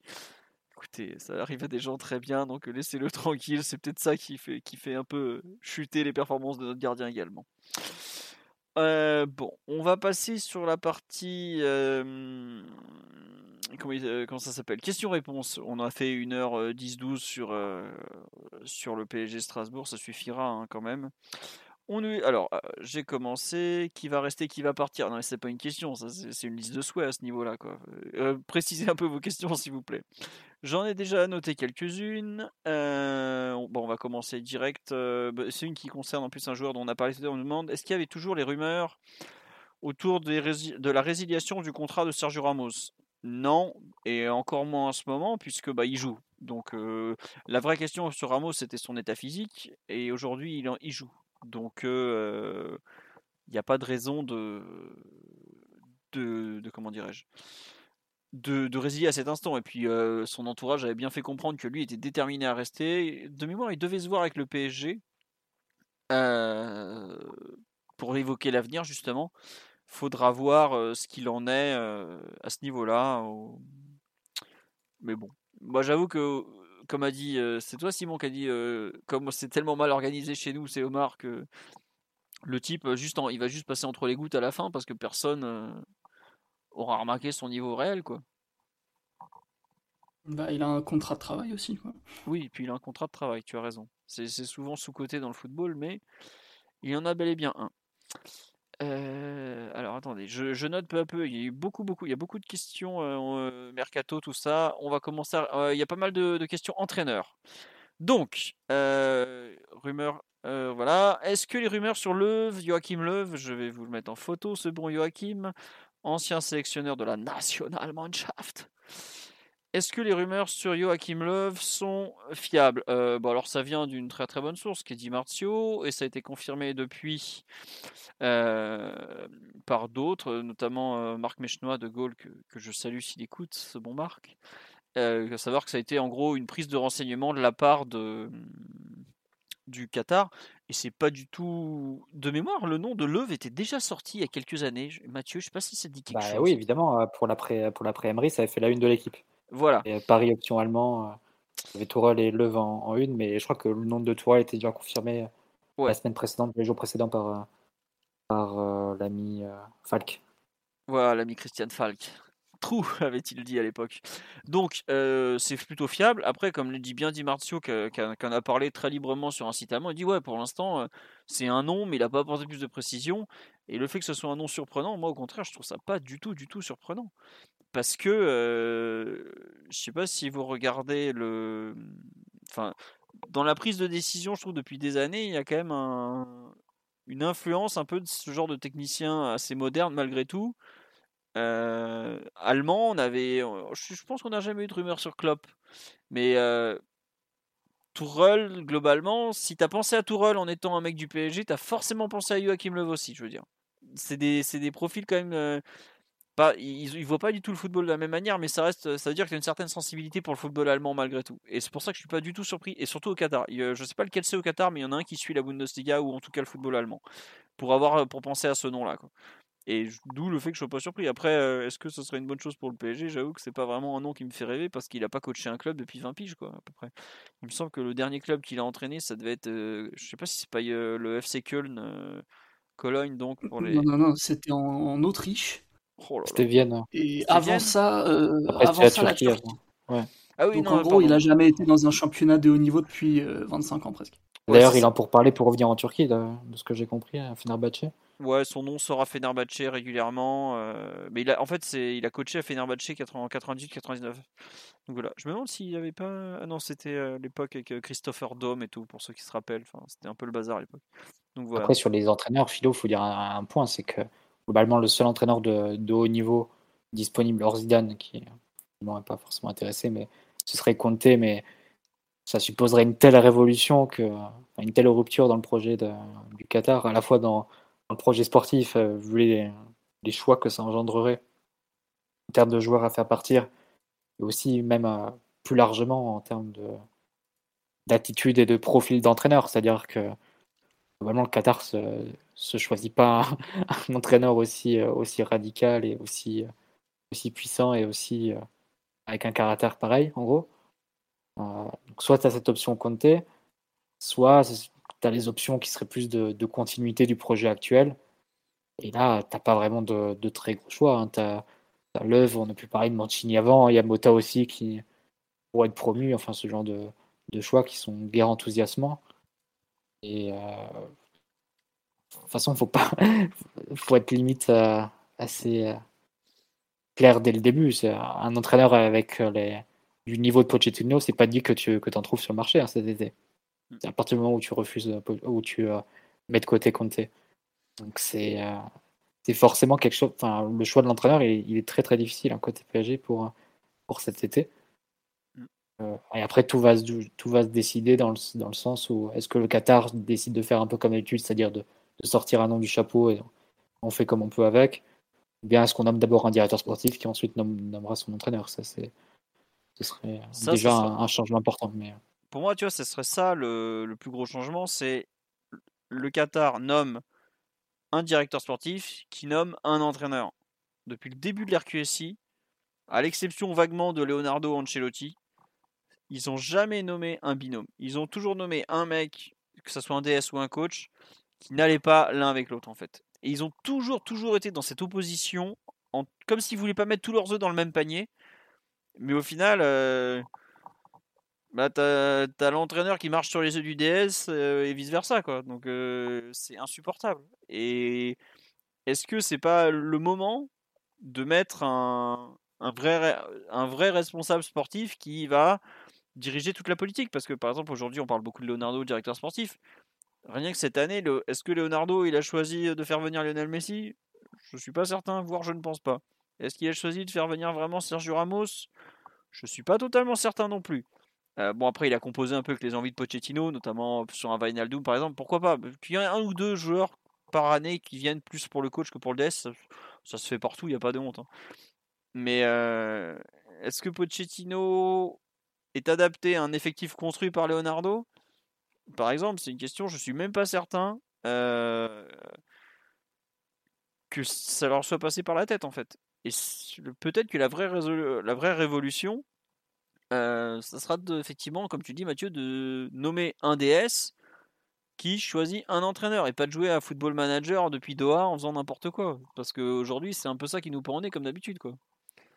Je sais pas Simon, si ce que tu en penses effectivement du, constat de Mathieu sur la qualité générale des entraîneurs disponibles? Ah bah, la liste est très resserrée. tous les coachs de haut rang au niveau européen ont des bancs ou d'autres objectifs que le PSG. On peut très bien comprendre que euh, quand t'es coach le PSG, c'est un peu la broyeuse quand même. Il n'y a qu'à voir euh, les fortunes diverses des uns et des autres, qu'ils soient au PSG ou qu'ils n'y soient pas. Euh, donc ça, ça joue pas en ta faveur. Après, quand tu vois les noms qui pourraient venir, clairement, ça fait pas rêver. Parce que Leuf, c'est quand même un mec qui n'a pas vécu le fonctionnement d'un club dans un championnat de haut niveau depuis plus de 20 ans. Et en plus, à l'époque, c'était même avant la révolution du, foot allemand. Alors, il, a participé évidemment avec l'équipe nationale, mais ça n'a rien à voir. C'est pas du tout le, c'est pas le même métier en fait. Même si c'est, euh, tu peux passer de l'un à l'autre. Euh, donc euh, non, pas du tout enthousiasmant. C'est quelqu'un qui avait perdu un peu la main, qui, qui paraît un peu dépassé, qui même culturellement est très très éloigné de, de ce qu'est la Ligue 1 et le, PSG en particulier. Donc non, vraiment, s'il y a que lui pour pour reprendre le poste, un peu poser de, sérieux doutes. Et, les autres noms évoqués sont pas beaucoup plus enthousiasmants, donc euh, encore une fois, c'est le serpent de mer, euh, Pochettino partira, partira pas, tout le monde dit qu'il va partir. Même lui semble vouloir euh, tenter une expérience ailleurs en, résiliant dans des conditions qui lui sont favorables pour, pour pouvoir partir du PSG, mais j'ai quand même la petite intuition qu'au bout du compte, euh, il va faire cette troisième saison et qu'on verra euh, après la Coupe du Monde euh, qu'est-ce qu'on pourra bien faire. quoi. Eh ben, il n'y a pas de nom, il n'y a tout simplement pas de nom. Tu veux faire qui remette Laurent Blanc? C'est compliqué. El Lolo. Ah, mais c'est vrai que la Pixmota, du coup, même si ce serait une folie, ah. ça, ça, bah, ça prend forcément de l'épaisseur parce que tu dis que c'est vraiment le choix de la. Ça fait le choix de la facilité du Qatar. De, tu prends un mec qui va qui est un peu un symbole du club, qui va, qui va arrondir les angles vis-à-vis des supporters, créer une histoire un peu autour, etc., qui connaît en plus, euh, qui peut continuer le projet Messi Neymar parce qu'il a joué avec les deux et qui peut s'entendre avec les deux. Et tant pis s'il passe à la broyeuse dans une saison impossible, post-Mbappé avec le mondial au, milieu. Quoi. C'est, c'est, euh, t'as l'impression que ce serait un peu le choix de facilité et je crois totalement le Qatar capable de faire ça, perso. Ouais, pareil. Ouais. Après, tu sais, tu peux pas savoir si ce serait. Euh, comment dire une Andrea Pirlo ou une Guardiola ou Guardiola au Barça ou Zidane au, Real Madrid quoi. Parce que lui pour le coup, je pense qu'il sait très très bien le genre de mission qui attend un coach au PSG vu qu'il était limite coach adjoint plusieurs saisons. Et qu'il a bien euh, saboté la planche à un entraîneur par la suite, mais au PSG aussi. Mais Ouais, ouais. Et pour, le, et pour, le, coup, quand tu compares à Guardiola et Zidane, c'est bien de, de, comparer parce que Guardiola, quand il arrive au Barça, il dit Deco, Deco Ronaldinho, Eto'o dehors. Bon, Eto'o, il n'aura pas. Il devrait attendre une, année en plus. Mais Deco et Ronaldinho, ils ont, ils ont dégagé de suite. Euh, Guardiola. Zidane, il arrive. Euh, Benitez, il était, euh, il se sentait un peu pied, pied point lié pour faire jouer certains joueurs, notamment Rames Rodriguez. Et il a mis une compo qui, qui, se reniait, où il se reniait complètement en termes de proposition de jeu face, face au Barça. Il en avait pris 4. C'est pas l'Atletico qui en avait pris 4 plutôt? Non, non, euh, c'était Ancelotti qui en avait pris 4 face à Atletico, c'était une, année une année avant, Calderon. Et euh, c'est. Euh, enfin, Intes avait pris un très gros score face au Barça, il avait aligné, il semble, Rames, Isco, Cross, Modric, enfin, sans le numéro 6. Zidane, quand il arrive, il dit Moi, je joue avec Casemiro, en fait. Et il va faire la. Il va gagner ses titres comme ça avec, avec Casemiro et en sortant complètement Rames de, de l'équation, qui était la, grosse recrue 18 mois plus, tôt. Donc, c'est faut voir euh, aussi le, degré de liberté qu'ont eu ces, ces entraîneurs-là, qui certes commençaient leur carrière, mais qui bénéficient aussi d'un tel statut d'icône dans leur club, qu'ils ont pu avoir cette, euh, cette possibilité de faire des choix tranchés. Est-ce que Mota l'aurait? Moi, je pense que Mota, il viendrait parce que, parce que le Qatar ne voudrait pas prendre le risque de, de, compter, que ce serait, serait un trop gros chaos, entre guillemets, et ça serait aussi se renier, et, ça entraînerait le départ immédiat de Neymar et Messi. Il faut, dire les choses telles qu'elles telles qu'elles sont pour l'arrivée de Conte. Et le Qatar, je le vois, je le vois mal s'engager là-dedans. En fait. Donc, euh, au final, il, prendrait plutôt une, option de, continuité avec, avec un Mota qui peut-être correspondrait à ce niveau-là, parce qu'il connaît, il connaît le championnat, il connaît le club, il connaît les joueurs aussi. Et, voilà, et tu, fais, tu fais la saison comme ça. Mais c'est vrai que tu, accessoirement, il, il coûtera pas cher non plus. Mais, c'est vrai que tu en termes d'ambition, en termes de, stature, tu, tu redescendrais de, de plusieurs crans, c'est clair, parce que on disait que déjà que Emery, Tourelle, Pochettino n'étaient pas forcément la, le standing, etc. Mais c'est des entraîneurs qui étaient sur la rampe de lancement, c'est-à-dire des entraîneurs qui étaient dans un club intermédiaire, entre guillemets, parce que c'est des, clubs assez gros quand même, et donc tu savais que la prochaine étape, ça devait être un, top club. Donc si ça n'avait pas été le PSG, ça aurait été six mois plus tard euh, le Real ou, United pour Pochettino. Pour Tourelle, si ça n'avait pas été le PSG, ça aurait été Chelsea ou, United. C'était des entraîneurs qui étaient destinés à avoir une, expérience à très court terme dans un, très gros club. La Mota, c'est pas du tout le cas, donc ce serait, euh, un, pari encore plus, euh, enfin, un tout autre euh, ordre que les trois entraîneurs précédents au PSG. Donc, ce serait un véritable saut dans l'inconnu, mais je crois totalement Qatar capable de faire ça. Tiens, Mathieu, juste pendant que tu as, le micro ouvert, on nous demande pourquoi Conte s'entendrait, pourrait pas s'entendre avec Neymar ou Messi. Tu peux expliquer pourquoi On vous explique les principes du commandant de T, je crois. bah, c'est c'est un mélange, c'est-à-dire à la fois de, ce qu'il attend sur le terrain et de, de, son attitude en dehors, et même de sa vision du foot. C'est-à-dire que, je vais prendre un exemple, c'est. Euh, on avait parlé un peu il y a quelques semaines des Brésiliens à Chelsea, comment ça s'était passé. Et William, notamment, n'est pourtant pas mis à l'écart, contrairement à David Luiz et, Diego Costa. Par contre, à Chelsea, après son, départ, il avait fait une interview à, une émission brésilienne. Quand il a interrogé sur Conte, tu le voyais faire des grimaces et dire heureusement qu'ils sont partis, mais quelque part ça peut pas coller en fait. C'est-à-dire que Neymar, c'est par extension les joueurs brésiliens, c'est presque le, le, paroxysme de, de, la créativité, de l'inventivité, de l'improvisation dans le bon sens du terme, d'une certaine forme de liberté. Donc il voit pas du tout le foot comme ça. C'est l'entraîneur, je pense, de l'élite européenne qui a la vision la plus codifiée, la plus rigide euh, du football, c'est-à-dire où les joueurs sont où lui il a le joystick et les joueurs sont, sont là pour réciter les schémas et, euh, un, joueur qui sortirait de ce cadre-là, ce serait très compliqué pour lui. Et on l'a vu, je pense, le, seul exemple vraiment d'un joueur qu'il a pu vraiment adapter, c'est Aiden Hazard. Mais déjà, dès la deuxième saison, euh, où il y a eu des matchs, commençait à avoir des matchs un peu tous les trois jours, il, s'est dit, là, je peux plus le mettre sur un, sur un côté d'un 3-4-3, donc je vais le mettre numéro 9 et faire un peu l'équipe comme ça. Et, la deuxième saison, c'est parti un peu, un peu en vrille. Donc, euh, c'est juste que les visions du foot sont pas sont pas compatibles, presque indépendamment du fait que, évidemment, en termes de discipline et, et de de vie nocturne, ouais, ouais c'est ça, d'entraînement invisible, on va dire, c'est pas du tout la, la, même conception non plus. Et quant à Messi, ben, je pense que Conte a dit plusieurs fois son admiration pour Messi, mais il avait aussi beaucoup d'admiration pour Del Piero. Il a fait la saison remplaçante d'Alessandro Matri et, de Vucinic. Hein. Il était entraîneur de la Juve. Je t'aime bien, mais t'es mieux sur le banc de touche, mon grand.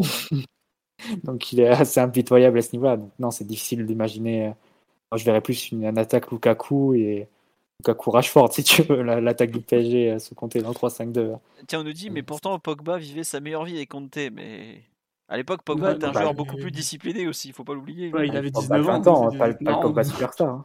Ouais, voilà, c'était Pogba qui sortait d'United, qui lançait sa carrière, qui, était, qui pour le coup était tactiquement très discipliné. Hein qui, je me souviens, quand euh, Dortmund avait joué la Juve, je, me souviens d'une joute bah, arbitrale à propos de toi, Mathieu, avec toi, Mathieu, où il y avait euh, euh, Pogba qui couvrait le demi-espace gauche, tel un Matuidi des grands jours. Quoi. C'était... Ça, c'était sous Allegri, je pense, le, match face à Dortmund. C'est possible, je confonds, tu as, raison. Parce que sous, sous au final, il tournait quand même à 4. Tu avais Marquisio, Vidal, Pirlo et, et Pogba pour, pour trois postes. Donc Pogba, il était même pas complètement indiscutable.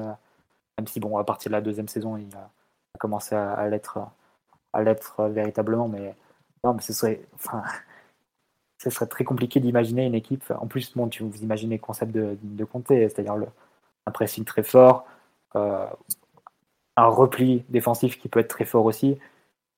Euh, je ne vais pas imaginer Messi et Neymar sur les côtés d'un 5-4-1 euh, à, à, boucher les couloirs comme ça. Enfin c'est très difficile à, imaginer aussi. c'est pour... Après, on ne sait jamais. Hein. Ça se trouve, il arriverait à Paris et, euh, ce serait le coup de foudre immédiat et, il en ferait des zones de base, etc. Mais sur le papier, il n'y a rien dans la carrière de Conte qui indiquerait euh, quelque chose dans ce sens-là.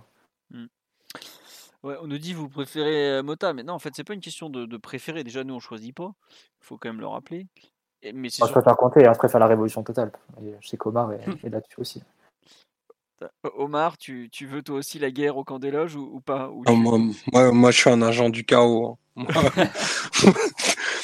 moi, je veux que moi je veux que Conte vienne et, et qu'on aille au bout de l'idée, qu'on qu'on prenne un entraîneur euh, aussi extrême euh, dans, dans ses principes et dans, dans la vie euh, quotidienne de, de l'équipe pour amener cette tension-là. Euh, moi, moi, vraiment, je, je donne tout pour voir ça. Parce qu'au final, on a, on a tout essayé, des coachs un peu plus magnanimes, des coachs très, enfin, très portés sur le, sur le, l'usage de la vidéo, notamment, je pense à Emery, euh, d'autres un peu plus inspirationnels comme, euh, comme Tourelle et, euh, et Pochettino, qui est peut-être un peu la, la jonction de tout ça. Tous se sont plus ou moins reniés, ont, ont, ont- ont sacrifié des choses pour, pour convenir au PSG, à, à ce club si, si particulier. Avec Conte, tu as l'assurance que bah, lui, il n'y aura aucun reniement bah, et que, en fait, ben, ben voilà, que, que potentiellement, tu as, plus de chances euh, qu'il fasse l'équipe avec euh, Bourigeau, euh, et Victor Moses, euh, parce que ça correspond mieux à ce que lui, à ce que lui inspire, à ce que, à ce que lui attend, pardon, plutôt que des joueurs qui sont, euh, qui sont des, superstars et dont certains, euh, enfin parmi les, plus grands des 20 dernières années, lui, il en a rien à foutre de ça. Euh, il veut une équipe qui ait un niveau athlétique ben, hors du commun. Euh, je crois qu'il a, a trois coachs dédiés dans son staff, trois personnes dédiées rien qu'à la prépa physique. Donc, autant vous dire que, que ben, euh, s'il a, a regardé le match de vendredi, il y a deux, trois, il y a deux, trois scènes qui doivent, euh, enfin, le, un peu le révulser en se disant, mais je vais rentrer dans ce vestiaire-là. Et effectivement, bah, tout ce qui est euh, bah, les, les mécanismes en, en, en sortie de balle, euh, les côtés qui le, la densité axiale pour ouvrir le côté pour toi pour avoir des joueurs lancés et, euh, et le neuf qui fait un peu la planche, euh, ça c'est des choses sur lesquelles il a, enfin il y, aura aucune euh, aucune négociation possible. Et généralement, c'est un, entraîneur qui arrive à imprimer sa patte après, euh, après très peu de séances. Je pense Mm. qu'en 3-4 semaines, tu peux, tu peux déjà voir les, les effets de compter sur, euh, sur le rectangle vert. Euh, Tottenham, qui est une équipe où il y a vraiment des joueurs, bah, comment dire, bah, de- pas de l'élite européenne, même pas de l'élite anglaise. En, en deux semaines, ça se voyait qu'il s'entraînait sous Conte. Mm. Et, euh, et pour avoir euh, vu ce qu'il est capable de faire à, Enfin, Mathieu l'a vu à la Juve, bien sûr, et, et je l'ai aussi vu pour avoir beaucoup, beaucoup suivi l'Inter. Alors oui, c'est dur, il y a beaucoup d'électricité. Il va probablement se battre avec euh, un journaliste de Canal+ et un autre d'Amazon Prime. Et, Mais par contre, quand- aussi, je pense. Les arbitres, c'est ouais, c'est assez certain dans les dans les premières minutes et probablement deux trois collègues de, de, de Ligue 1. Mais par contre, l'équipe va être capable d'avoir des, des moments où ils vont être euh, bah, clairement imbattables. Clairement imbattables parce que parce qu'il va y avoir la- le volume physique, il va y avoir deux trois joueurs en état de grâce avec lesquels ça va cliquer. Mais euh, c'est un amour qui dure pas trois ans, c'est un amour qui dure deux ans. Quoi. Donc euh, il faut soit on est prêt à l'accepter et, euh, effectivement ça va être la purge dont on parle depuis déjà un certain temps. Mais euh, j'ai un peu de mal à, imaginer que qu'on passe de notre de notre nid douillet au, champ de mine que te promet Conte. Je suis assez d'accord avec toi. Ça correspond, en fait, euh, de ce qu'on sait à cet instant du dossier par rapport à la semaine dernière, c'est que c'est pas forcément Conte qui a démarché le PSG. Le PSG n'a pas vraiment, euh, comment dire, euh, engagé des, négo- des négociations avec lui. Mais pour le coup, il y a forcément des intermédiaires qui tentent de le placer euh, au, PSG, quoi. Mais aujourd'hui, il en est encore loin. Après, c'est sûr que c'est pas. Enfin, sur le live, on me dit, ouais, Emery et Tourelle, ils avaient la réputation d'être exigeants et tout. Attendez, pour avoir beaucoup suivi la carrière de l'Allemand, à côté de Conte, c'est un Mickey. hein. Euh, Conte, il y a des mecs, ils ont même pas eu le droit de s'entraîner avec lui. Tourelle, il était, il était à Dortmund, par exemple, il était en conflit ouvert avec Hummels, le mec était capitaine quand même, quoi. Si t'es en conflit avec Conte, Bah, tu t'entraînes même pas. Bah, bah, l'Inter, ça, ça s'est passé comme ça quand il est arrivé. Icardi, c'était un choix du club, donc je mets un peu, un peu ça de côté. Parce que ça avait été décidé euh, quelques mois auparavant, quand il y a eu l'épisode euh, de la fois où il avait refusé de, de jouer. ou Il avait Ouais, perdu son bracelet de capitaine, etc. Ouais. C'est ça, exactement. Ouais, mais tu Mais- vois, ju- juste te coupe Mathieu, tu vois, ce que tu dis sur Icardi, c'est hyper bien parce que c'était un choix du club lors du premier stage. Il l'a néanmoins réintégré pour le second à la Pignata, à la Pigne, pardon, et il l'a viré au bout de cinq jours. Donc euh, c'est Il l'avait envoyé faire Et du vélo, je crois. Il y a des photos. Au-delà de d'Icardi, il y avait- ouais. Et au-delà d'Icardi, il y avait, euh, il y avait surtout deux autres joueurs, c'était Nainggolan et Perisic. Mm. C'est-à-dire, d'ailleurs, surtout Nainggolan, qui était la recrue star de, de l'été précédent. La recrue qui avait amené Spalletti, lui, direct dégagé.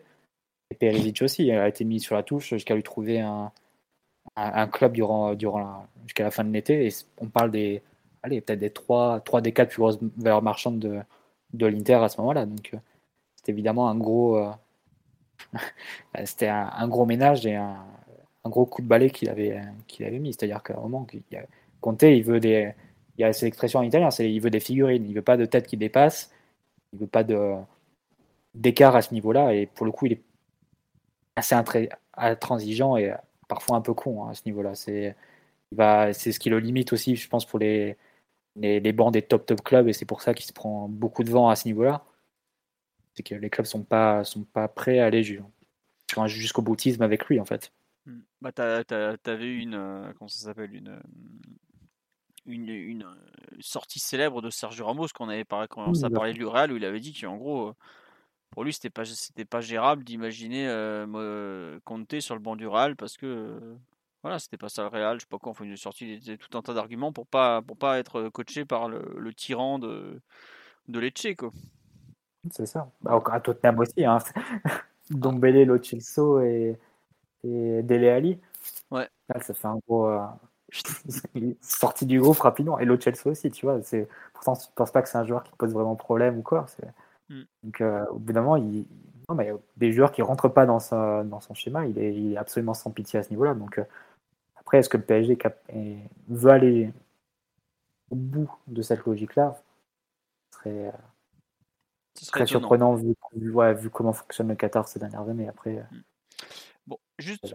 Pour revenir, euh, tiens, il y a eu deux questions. Il y avait une question sur euh, Deserbi, le, le coach euh, italien. Est-ce que c'est une option? Franchement, il a été libéré par son club, hein, si je me trompe pas, le Shakhtar. Il est au Shakhtar. Qatar, je crois. C'est, Voilà, bon, vu les circonstances, euh, bon, bah, voilà, le Shakhtar est un peu, comme vous savez, en Ukraine, donc pas trop tourné vers le football en ce moment.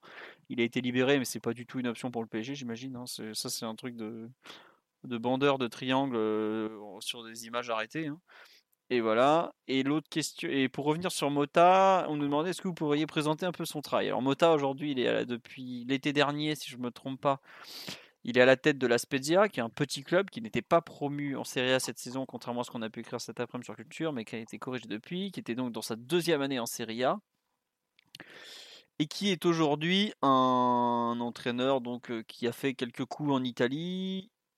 C'est pas Mathieu qui les a le plus vus, qui les connaît le mieux, c'est Simon, puisqu'il a beaucoup étudié le jeu de la Spezia. Donc Simon, on te laisse présenter un peu les, les caractéristiques de l'équipe que Mota coach en ce moment. Ouais, alors quand il arrive à la Spezia, déjà il faut rappeler que c'est un club interdit de recrutement. Donc euh, il n'a pas forcément eu tous les joueurs qu'il aurait voulu avoir ou, ou quoi ou qu'est-ce. Donc euh, déjà c'est un petit peu limitant à ce, à ce niveau-là. Mais toujours est-il que la saison débute. Et là on voit, euh, comment dire, un peu du Mota euh, pur jus si je puis dire. C'est-à-dire que défensivement, très très inspiré des principes de Gasperini, qui avait été son coach avant qu'il parte à l'Inter quand il était au Genoa, euh, notamment. Euh, donc euh, système en euh, 5-2-1-2, pressing individuel, euh, marquage individuel pardon sur un pressing plutôt total. Euh, donc euh, des principes défensifs euh, vraiment radicaux avec un, parti pris euh, très clair, mais qui n'a pas été forcément très concluant. Il y a notamment ce match face à la Lazio où ils en prennent 5 ou 6 parce que clairement ils se faisaient bah, forcément tous aspirés par leur adversaire direct. Ça pouvait laisser beaucoup d'espace si c'est pas maîtrisé. Donc euh, à partir de là, il y a eu un petit changement de, fusil d'épaule au niveau défensif. On, on a, il a alterné énormément entre le, le 5-3-2 et le 4-4-2 ou, ou 4-2-3-1, mais c'est un peu pareil. Euh, défensivement, il a accepté de jouer beaucoup plus bas, même si on retrouvait quand même hein, ce côté un peu gaspérinien dans, une approche qui était toujours assez agressive.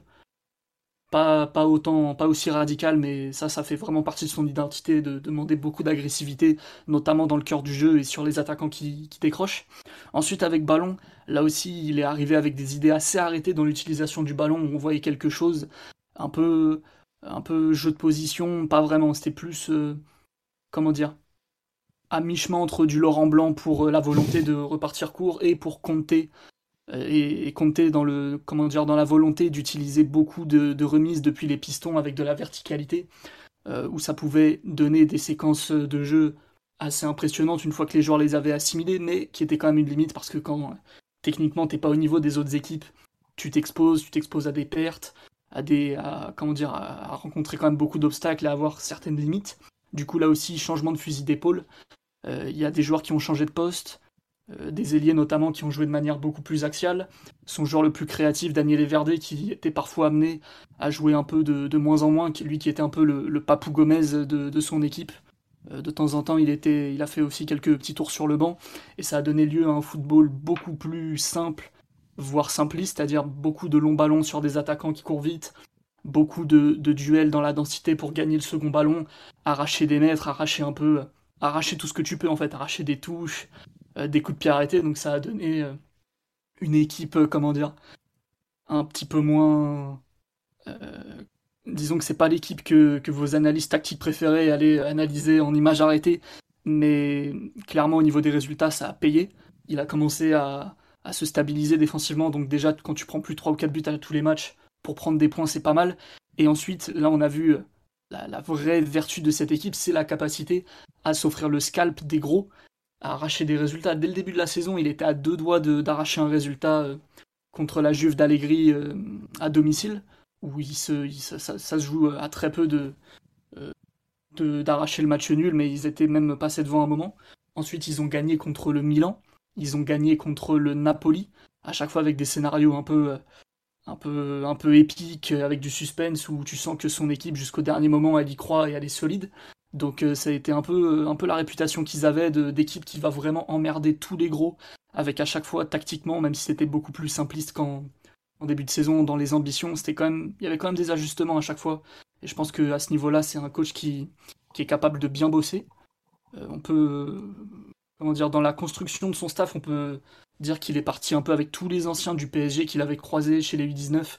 C'est le cas de son adjoint, c'est le cas de son préparateur physique. Il doit y même avoir un, troisième ou un, voire un quatrième larron, où c'est que des Français du PSG qui, l'ont accompagné dans, cette aventure. Donc euh, là, dernièrement, euh, c'est un petit peu plus en roue libre, j'ai l'impression, parce qu'ils avaient pratiquement totalement assuré le maintien en mettant une distance euh, à l'équipe de Venise notamment, qui était vraiment le concurrent direct et et euh, dès qu'ils leur, euh, ont mis une belle distance au classement, là c'était un petit peu plus euh, en dilettante, j'ai l'impression. Bien qu'il ait tenté de, réveiller l'équipe sur ce que j'avais vu en, changeant beaucoup plus de système qu'il avait fait à partir de, du début de l'année civile. Donc au final, une saison plutôt, réussie pour lui. Hein. Alors tout s'est pas bien passé, mais quand tu vois d'où il partait quels étaient les objectifs, ça a été largement plus que rempli, vu que là, il semble que ça paraît pratiquement impossible qu'il puisse descendre. descendre en série B. Malgré tout, quand c'était vraiment chaud au début de l'hiver, il a failli se faire virer. Il me semble que son groupe, mine de rien, a fait plutôt euh, euh, union autour de lui, de sa figure, pour, euh, pour pas qu'il se fasse virer, parce que mine de rien, avec ses joueurs, ça se passait, ça, ça a l'air de, bien se passer. Et ça, c'est quelque chose qu'on avait entendu aussi quand il était au PSG, que les gamins, ouais, il quand même du crédit. Il avait l'air de bien l'aimer dans l'ensemble. J'ai mis une photo de lui au Genoa, là, si vous voulez voir ça. Là, je vais parler plutôt sous ton contrôle, Philo. ouais, non, non, non, et les gamins l'aimaient beaucoup. Mais la façon dont il est parti, ça a déçu certains, justement. Ils s'attendaient pas à ce qu'il parte au bout d'un an seulement. Euh, surtout qu'à l'époque, il était parti, je crois qu'il avait pour rien, parce qu'il avait finalement, il s'était pas, il s'était ensuite, il avait dépanné au Génois en cours de saison. Et puis euh, il s'était fait virer au bout de deux mois. Donc euh, non, non. et puis globalement, il avait super bien travaillé avec le, le PSG. C'était bien ce qu'il avait fait au PSG. Très très bien. Ouais. Mais bon, comme tu dis, tu vois, aujourd'hui, il coach la Spezia et il est parti. comment dire il, est, il est parti avec des idées, il est vite revenu à, de la, du pragmatisme. Aujourd'hui, les gens qui imaginent Mota comme un coach, enfin, c'est pas Gasper, Gasperini, quoi, faut, faut, le dire comme ça. Quoi. Mathieu, tu veux expliquer pourquoi Mota va quitter l'été prochain, en fait, la, la Spezia, d'ailleurs? Parce que tu À moi, il était en conflit avec. euh, Non, je disais juste, euh, je lisais sur le chat, mais il était en conflit avec sa direction. Je pense pour des, questions qui remontaient aussi à cette, à parce qu'ils ont perdu des joueurs. Et globalement, l'effectif de la Spezia, c'est le, bas du bas du tableau en, Italie. Et il a été à deux doigts de se faire virer. Je pense ça s'est joué au fait que Gianpaolo a refusé le poste. Accepté ensuite la Sampdoria quelques semaines plus tard. Et euh, si Gianpaolo avait accepté, il aurait été, euh, il aurait été débarqué en, en décembre Mota. Et là où il a eu énormément de chance, c'est qu'au moment où on parlait de son départ, c'est il enchaîne euh, victoire face à Milan, victoire face à Naples. Et euh, pour se donner un peu d'air et pour se donner aussi un peu de crédibilité. Donc, donc il a même été élu euh, entraîneur du mois hein, cette, euh, Ouais, en cette ouais. saison en, en Serie A. Donc, euh, parce qu'il a dû faire. Et parce qu'il bat Milan, il bat Naples, et je crois qu'il bat aussi le Genoa dans, dans, dans un derby du coup. Et, euh, et un derby est face à un concurrent direct pour le, pour le maintien. Donc euh, Mhm. il avait fait, il avait eu trois, trois victoires assez éclatantes comme ça en, en très peu de temps, en très peu de temps pardon. Et euh, c'est comme ça qu'il avait eu euh, du crédit, comme ça qu'il avait donné aussi de l'air à, à son équipe. Bon là ça s'est un peu resserré en bas du tableau parce que là ça, la Salernitana enchaîne les victoires et, et globalement il y a pas mal d'équipes qui sont qui sont en peu de points. On verra ce que ça donne sur la fin de sur la fin de saison. Là ce week-end ils n'ont pas eu de chance parce qu'ils menaient trois fois face à, face à Lazio. Ouais. À la fin, ils perdent le match sur un, sur un but non valable avec l'avare encore qui fonctionne pas. Enfin bref, Euh, le cirque habituel en, en Italie pour ceux qui suivent au niveau des décisions arbitrales. Et, euh, mais ouais, après, bon, c'est- que passer directement de la Spezia Au PSG. au PSG, oui, il le ferait parce qu'il s'appelle Mota, parce qu'il a un passé au Ouais. PSG. Et une bonne relation avec Nasser. On n'a pas entendu Vincenzo Italiano, euh, des rumeurs l'an dernier, pour passer euh, de la Spezia au PSG. Un excellent coach au passage, qui entraîne la FIO en ce moment. Ouais. Mais euh, je pense que la- l'étape la plus saine, la plus simple pour lui, côté Mota, c'est de se prendre un club de milieu de tableau italien, continuer à progresser à ce niveau-là. Il a gagné assez de crédibilité cette saison pour, pour pouvoir faire ce saut-là, passer directement au PSG, sans compter que tu, re- tu ajoutes la, la, le- il y a la difficulté de, de cohabiter avec d'anciens coéquipiers. Mm. Je sais jamais comment ça peut, ça peut vraiment se passer. hein. On voit avec Xavi, qu'il a- est-ce qu'il a vraiment les mains libres quand il, quand il veut prendre des décisions sur Piqué, sur Busquets, etc.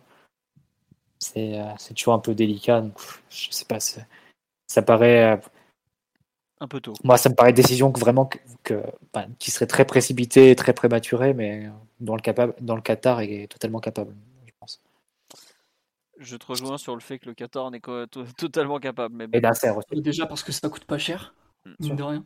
Non, mais c'est sûr que si tu vires euh, Pochettino qui coûte 20 millions, que tu prends Mota qui coûte pas grand chose, oui, tu gagnes de l'argent.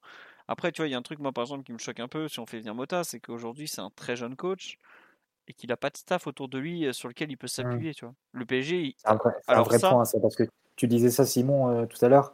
Je pense qu'il a encore des. Il doit avoir Simon Collinet, qui est préparateur physique adjoint de, euh, au PSG, mais l'un des cinq préparateurs physiques adjoints, tu vois, au PSG, comme préparateur physique principal.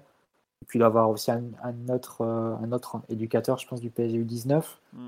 Et des, le reste, c'est des, des gens de club, en fait, soit de la Spezia, soit des gens qui ont ramené du, du Genoa de sa dernière expérience. Je sais pas si Simon, tu as, encore plus de précision à ce niveau-là, mais je crois que c'est à peu près ça, le staff de Mota.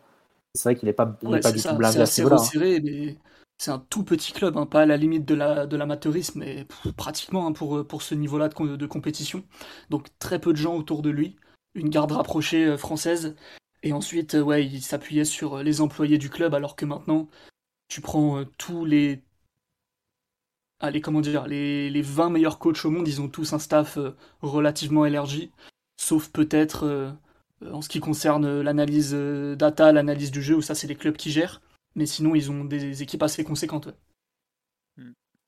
T'as un truc, tu, bah, tu vois, par exemple, si je, me projette au cas où il vient au PSG, si Pochettino part avec tout son staff, il, il- aura déjà un entraîneur de gardien avec Spinelli qu'il doit connaître, puisqu'il était là avec Tourelle. Euh, Est-ce qu'il prendra Papus en adjoint Non, mais je sais pas. Mais t'as une, enfin non, pour moi Papus il continuera sa carrière en solo. Mais euh, euh, Enfin, c'est un truc tout bête, mais si tu débarques au PSG, tu sais que c'est un club un peu de, serpent quand même, faut, faut dire les choses comme ça, et c'est normal, ça, c'est les top clubs, c'est souvent comme ça. Tu as besoin d'être d'être sûr et certain, quoi. Tu peux pas te. Je trouve que. On voit au- à la composition de son staff et, au- et à ce qu'il accepte que c'est encore un jeune entraîneur et, et que ça pourrait lui, lui, lui être euh, lui coûter cher. Oh, Mathieu qui me vend le retour de Gasset, mais direct. Alors là, Jean-Louis, ou alors il va nous faire venir Zlatan en adjoint, mais bon, je suis pas sûr que Zlatan soit tout à fait décidé à être adjoint. Enfin bon, voilà en tout cas. C'est un vrai point. C'est un vrai point. Tu ne vas pas débarquer au PSG sans avoir une, sans être vraiment blindé à ce niveau-là. Donc c'est un autre point qui est. Mm. pour moi, c'est trop tôt. Il faut qu'il se construise en tant qu'entraîneur, qu'il gagne de l'expérience et, et, aussi se mérite ce banc-là. C'est-à-dire que tu peux enfin, rachuter comme ça un entraîneur directement, c'est assez compliqué. Et, même si c'est un, joueur qui a beaucoup de caractère, et je pense que ça doit être difficile non, même de, de, lui imposer certaines choses, malgré tout, ce serait une telle opportunité euh, inespérée pour lui que c'est difficile de ne pas imaginer euh, complètement dans la main de, ses supérieurs et accepter un peu n'importe quelle recrue en réalité, n'importe quelle condition, parce que ce serait inespéré pour lui d'avoir ce poste euh, aussitôt. Donc, moi, je pense que ce serait un peu, un peu trop tôt. Et d'ailleurs, même la question du staff, c'est c'est aussi un peu, un peu compliqué parce que moi, j'ai vu l'expérience Pirlo à, la Juve. D'ailleurs, ça m'a fait rire quand, quand tu as évoqué la question des moyens parce que c'était un peu comme ça qu'a raisonné la Juve. Hein. C'est-à-dire que ça arrive, ça coûtait cher à faire, à faire partir. Pirlo, il coûte rien du tout. Donc, tu mets Pirlo. Et Pirlo, donc, évidemment, il était à sa première expérience. à la base, il était, il était prêt pour entraîner les U23. Euh, il, est, il, est, resté trois jours hein, dans l'entraînement des U23 avant d'être parachuté euh, à, la tête de, l'équipe première. Et ils ont construit un staff un peu baroque autour de lui. Ils lui ont mis Igor Tudor, qui avait une expérience d'entraîneur principal, euh, mais avec qui le, contact s'est rapidement défait durant la, saison. Et du coup, tu as, un staff un peu coupé en deux. Enfin, parce qu'il n'avait pas de staff prédéfini, en fait. C'est-à-dire qu'ils ont construit un, staff avec des apports extérieurs. Ils ont ramené Paolo Bertelli, qui était un préparateur physique époque, époque Comté. Enfin, ils ont fait un peu un, un, micmac. Et du coup, c'était pas un vrai staff personnel, pas vraiment de, gens de confiance autour de lui. Remet un, remet un adjoint. Et, ça n'a pas marché. au final, il y a eu des tensions durant la, à l'intérieur du staff. Et au final, je pense que ça fait partie des écueils qui, qui euh, seraient vraiment possibles avec le, bombardement de Mota comme entraîneur principal et qu'il faudrait éviter. Donc, euh, pour le PSG, il faut quelque chose de, de plus blindé, de plus sérieux pour moi. Voilà. On a fait un peu le tour des trois grands noms que la Midi Martio a sorti ce week-end. Petite question sur la nous dit Sergio Conceição au PSG, c'est possible? J'y crois pas beaucoup vu le caractère du bonhomme. Honnêtement, il n'a pas non plus un CV extra. Enfin, c'est un très bon entraîneur. Attention, je dis pas ça, mais ça correspond pas du tout à, à ce que le PSG cherche. Enfin, si je peux me permettre, c'est un peu un sous Antonio Conte en termes de ce qu'il demande à ses équipes, la rigueur qu'il a et tout ça. Et si le PSG en veut un de ce genre-là, ils iront chercher le vrai, ils iront pas chercher le, le, très bon Serge Concesse qui avait fait des miracles au FC Nantes, mais qui semble pas du tout aujourd'hui. Et puis est-ce qu'il a envie de quitter le FC Porto? Je suis pas certain. Je le verrais plus partir en Angleterre peut-être contre Sao ou peut-être retour en Italie, puisqu'il a longtemps joué à la Lazio mais je pas, je l'imagine pas du tout au PG. Je sais pas ce que vous en pensez les autres, euh, Mathieu, Omar ou. Non, non plus. Voilà. Ça, et puis honnêtement, on n'a eu aucune rumeur. Si, à vrai dire, si on doit avoir un nom qui sort euh, au Portugal, nous on s'attend plutôt à voir le nom de Ruben Amorim, qui, euh, est le coach du Sporting dont on avait parlé, qui correspond un peu au profil de jeune coach qui monte, mais on en a déjà parlé la semaine dernière. Euh, autre question, pourquoi Simon M. Pochettino était-il sérieux quant à sa révolution au football? Simon, explique-toi. Mais été très très sérieux. Si tu prends l'approche du football dit moderne depuis une quinzaine d'années, t'as d'un côté des équipes hyper structurées qui vont essayer de mettre en place des choses euh, très définies avec le ballon et ça va, ça va définir totalement leur projet de jeu. Mais en tout cas, le point de départ, c'est le ballon et la structure et de l'autre, tu des équipes qui vont être avec euh, une approche beaucoup plus verticale, mais qui vont se baser avant tout sur, euh, comment dire, si on caricature, sur du répondant physique et sur des équipes de pressing total. Il se trouve que le PSG, avec Pochettino, a choisi une troisième voie, sans faire exprès à mon avis, mais de fait c'est ça, d'un football beaucoup plus libre, qui va se baser avec beaucoup plus sur le talent individuel et l'inspiration personnelle des joueurs, plutôt que sur la structure ou sur l'intensité. Et il se trouve que ça a fait demi-finale de Ligue des Champions en battant des gros et en gênant énormément City euh, à l'aller comme au retour. Et là, cette saison, t'as dominé le Real Madrid de 160 minutes sur, euh, sur la totalité des deux rencontres avec une approche qui prend vraiment à contre-pied tout ce qui se fait au niveau dans le football européen. Donc quand je dis que le PSG était en train de mener une révolution du jeu qui aurait pu fonctionner, bah il y a un peu de légèreté quand je le dis, mais c'est très très sérieux sur le fond. Si l'année dernière tu vas prendre la Ligue des Champions ou tu vas en finale de Ligue des Champions en jouant comme ça, ça rebat un peu les cartes quand même. Non, mais c'est vrai que ce qu'on a tenté, c'est une approche, comme tu dis, probablement par un, total hasard, mais qui est, qui est unique en Europe. Hein. Je sais pas si vous vous rappelez de Mathieu nous citant les tweets sud-américains totalement conquis par le PSG de Pochettino face au Barça ou au Bayern. C'était. Ah, Bayern, Bayern les premières mi-temps face à City à l'aller.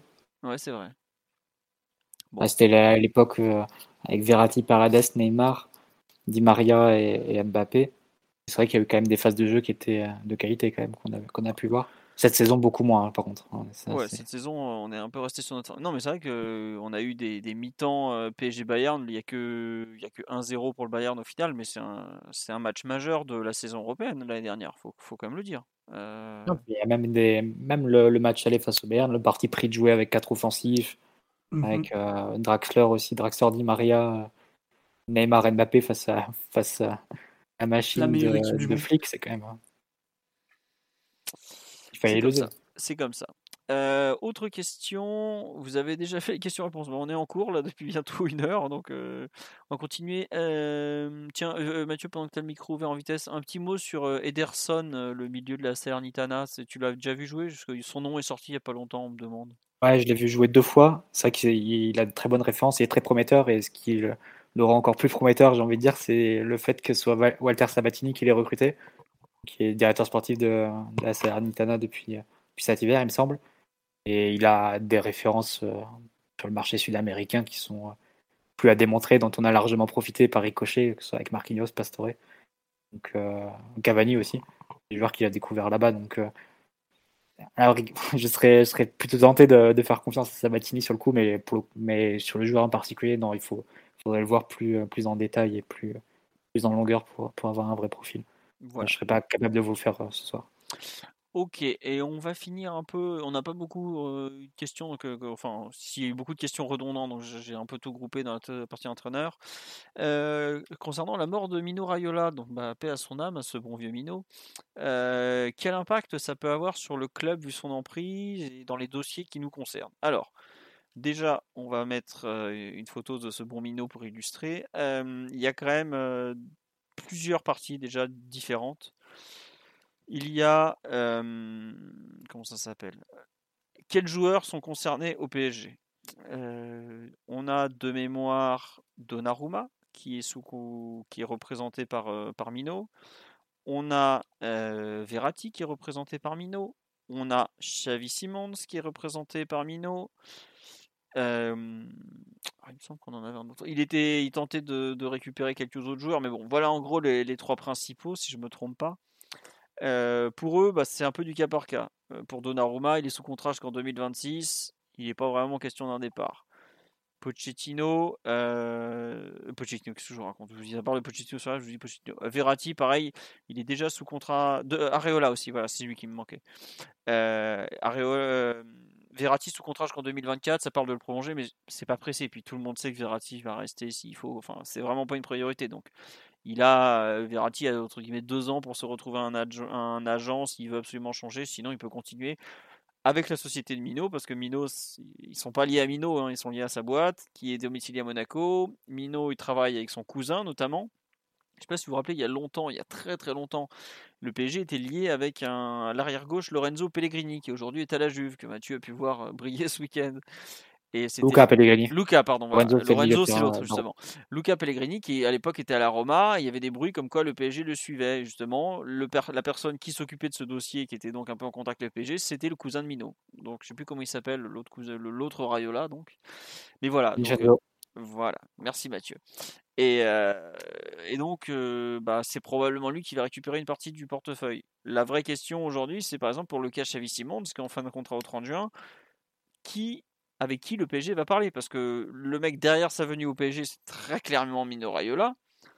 Pour lui, c'est un vrai impact. On ne peut pas le nier. Est-ce que le cousin est en mesure de reprendre tous les dossiers, franchement, je pense pas. Et je pense pas non plus que Xavi Simons soit la priorité au moment de, faire la reprise des, dossiers. C'est vraiment compliqué. Pareil pour Araola.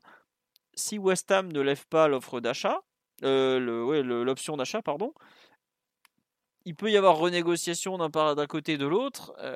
tout de suite, il y a beaucoup plus besoin de quelqu'un. Et c'est un peu triste, mais ça en parlait déjà dans le Parisien ce matin. C'est ce que disait un mec du milieu, c'est que là, ça va être. Euh, ah, il y a l'odeur du sang, euh, il y a tous les requins qui, attendent que ça. Quoi. Faut, pas se. Moi, j'en ai parlé euh, il n'y a pas longtemps avec un directeur sportif d'un autre club de, sport de haut niveau qui n'est pas dans le foot, mais il m'a dit c'est pareil. Ils vont tous se jeter sur ces joueurs. Quoi. Et voilà, la, nature hors du vide. C'est comme ça. Après, visiblement, par exemple, City avait plus ou moins visiblement réussi à boucler le dossier Haaland avant qu'il meure.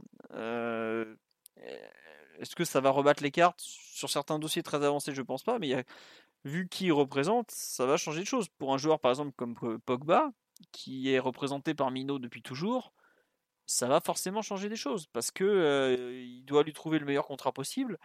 Et ce que disaient les, Anglais par exemple aujourd'hui, c'est que la meilleure offre que Pogba a sur la table, c'est celle, de United, forcément. Et celle-là, elle n'est même pas à renégocier en fait. C'est-à-dire que si Pogba a pas envie de se prendre la tête avec euh, toutes ces histoires d'agents, parce qu'il est était très lié à Mino euh, Pogba. Il va prendre cette offre en fait, il va pas s'embêter, il va prendre cette offre, il la signe parce qu'il est, est pas mal à United tout ça, l'offre est visiblement toujours valable. Voilà pourquoi ça peut avoir un impact. Après, comme on dit sur live, s'il est décédé, c'est que ça fait quelques temps qu'il travaillait plus. Je pense qu'il travaillait toujours, mais il y a effectivement eu des, des trucs qui ont dû être réglés en amont parce que Bilt si je me trompe pas, c'est Bild qui avait sorti l'info en janvier comme quoi il avait été hospitalisé pour des problèmes de poumons. Donc ça veut dire que même si la famille n'a pas précisé, tout le monde sait qu'il est mort d'une maladie au long cours. Et forcément, Mino Raiola, il a anticipé. Euh, toute sa vie, il a anticipé. Il a, il a prévu le football avant tout le monde en avance. Il a forcément anticipé. Euh, il savait son état de santé. Quoi. Donc voilà, après, définir exactement à quel point ça va changer des choses, je vais pas mentir, je suis incapable de vous le dire. Je sais pas, euh, Mathieu, Simon ou Omar, si vous voulez compléter mais ça aura forcément un impact. Et sur le marché d'été des, transferts et des, gros poissons, ça va forcément peser. Mathieu, Simon, Omar, vous, pouvez, vous voulez peut-être compléter sur ce que j'ai dit, non? Mathieu ou Simon qui sont plus euh, Mathieu qui est plus orienté mercato peut-être que les deux autres ou j'ai globalement tout dit non Mathieu? Non t'as tout dit t'as été complet bon voilà mais honnêtement euh, Enfin, il n'y a jamais de bon moment pour mourir, évidemment. Enfin voilà, surtout que le pauvre, il avait 54 ans, c'est vraiment jeune, mais euh, c'est pour ces joueurs, c'est vraiment le peut-être le, pire moment possible parce que bah c'est le moment où un agent a beaucoup de travail. C'est-à-dire, c'est justement le mercato, quoi. Après, c'est comme ça. Hein. Mino euh, leur a déjà les a laissés en général dans des situations euh, très très favorables d'un point de vue financier. Donc voilà. Euh, si vous avez une dernière question ou deux, euh, on va les prendre en vitesse et puis après on, passera, on rendra l'antenne. Euh, j'ai eu un souci, j'ai dû recharger la page. Non, je crois que j'avais une dernière question que j'avais notée sur le côté. Non, c'était sur Mino, l'impact que ça peut avoir sur le PG. Ben, voilà. Bon, écoutez, vu que le chat a planté, on va s'arrêter là-dessus. Ah non, deux trucs importants. Donc, euh, pas de nouvelles pistes au milieu du terrain. Les contrats pro des jeunes. Alors, les contrats pro des jeunes, vous avez, vous avez je sais pas combien d'articles sur le site ces derniers jours. Donc, euh, voilà où on en est. Euh, je vous renvoie vers le site, les rédacteurs, comme ça, ils rédigent pas pour des prunes. Et des nouvelles pistes au milieu du terrain, non, dernièrement, on n'a rien eu de nouveau. Et puis, globalement, faut pas oublier que la saison n'est pas fini. Faut pas oublier non plus que le Ramadan vient à peine de se finir et on sait qu'au PSG c'est une, partie euh, importante de la saison dans le sens où Nasser n'est pas forcément euh, très disponible. On va pas faire semblant. Donc voilà. on a ah le PSG féminin. Ouais ouais ouais. Euh, attendez, je, fais un petit mot sur la prolongation de Katoto. Bah, c'est elle qui avait dit qu'il fallait changer des choses. Changer des choses. Le jeune crack allemand, là vous parlez d'un U13, alors vous avez le temps, ne hein, vous inquiétez pas, euh, on aura le temps encore d'en reparler. Et le PSG féminin, ouais, et, euh, elles ont été éliminées en demi-finale donc de la Ligue des Champions. Elles avaient perdu 3-2 à l'aller à Lyon, où le score était euh, assez généreux parce qu'elles auraient pu perdre beaucoup plus. Elles ont perdu 2-1 en retour. Avec, j'ai envie de le dire de façon assez logique, elles ont concédé l'ouverture du score, elles ont réussi à égaliser par Katoto sur un but un peu, un peu cafouillé Et Lyon a été assez incroyable sur les coups de pied arrêtés. Il marque le deuxième comme ça. Et je vais pas mentir, je suis pas un spécialiste du football féminin, très loin de là. Mais collectivement, il n'y a quand même pas photo entre les deux équipes. Et le PSG, je pense, a vraiment des talents. Mais par contre, en termes d'organisation générale, de la façon dont l'équipe tourne, ça sent l'improvisation à tous les niveaux. Et les échos sur Didier Olé-Nicole, qui n'était pas forcément un très bon coach, me paraissent très justifiés quand je vois le rendu collectif qui me semble, mais alors d'un niveau euh, pas très très Ligue des Champions, on va dire. Voilà, Wendy Renard, incroyable de la tête évidemment. Quand j'ai entendu qu'elle avait mis, je crois, 31 buts en Ligue des Champions dans sa carrière, je me ouais, quand même, c'est Sergio Ramos un peu cette dame. Donc voilà. En tout cas, non, pour moi, l'élimination était assez logique. Euh, l'écart de niveau entre les deux collectifs était franchement important, j'ai trouvé. Donc, pas, on peut pas avoir trop de regrets. Maintenant, l'objectif, c'est gagner la Coupe de France, la finale contre Iser. Faites attention, ils ont placé la finale à 18h, si je me trompe pas, pour ceux qui voudraient la voir. Et ensuite, la course au titre, mais Lyon est mieux engagé que le PSG à ce niveau-là. Donc, il faudra voir comment on va s'en sortir. Euh, sur le, les jeunes, euh, bah, je vous ai dit, voilà. Le nouveau directeur sportif, bah, pour l'instant, il n'y a rien de nouveau. Leonardo est toujours en place. Et Leonardo se sent très bien en place. Ce qu'il a sorti l'autre jour devant la presse n'est pas forcément un hasard. Et il travaille comme s'il sera encore là l'année prochaine. je ne sais pas si ce sera le cas parce que ça se joue à Doha dans des sphères où je n'ai évidemment pas accès. Je ne veux pas faire semblant contrairement à d'autres. Mais donc, euh, pour l'instant, il travaille comme s'il était là la saison prochaine parce qu'il y a quand même du travail euh, qui l'attend. Et c'est tout dans les trucs que je voulais vous dire, euh, merci pour ceux qui ont fait des dons, c'est toujours aussi sympa. On n'a toujours pas fait la bascule sur Twitch parce que j'ai toujours pas fini de faire le truc. Et un truc important pour les personnes qui écoutent en replay sur, le, sur les diverses plateformes Apple, Apple Podcast, Google Podcast, etc., etc. Il y a dernièrement visiblement un problème. Des fois, le son avance de 20 minutes, une demi-heure. Si vous avez ce problème-là, vous me le signalez sur Twitter, s'il vous plaît. Je, c'est pas de mon côté que ça y a problème, c'est du côté de l'hébergeur. Comme ça, je pourrais aller me plaindre pour qu'il fasse euh, vraiment quelque chose. Et n'hésite, si vous avez ce souci, vous venez me voir euh, sur le compte perso Pégoguet ou sur le compte de Culture PSG, je regarderai, je ferai attention.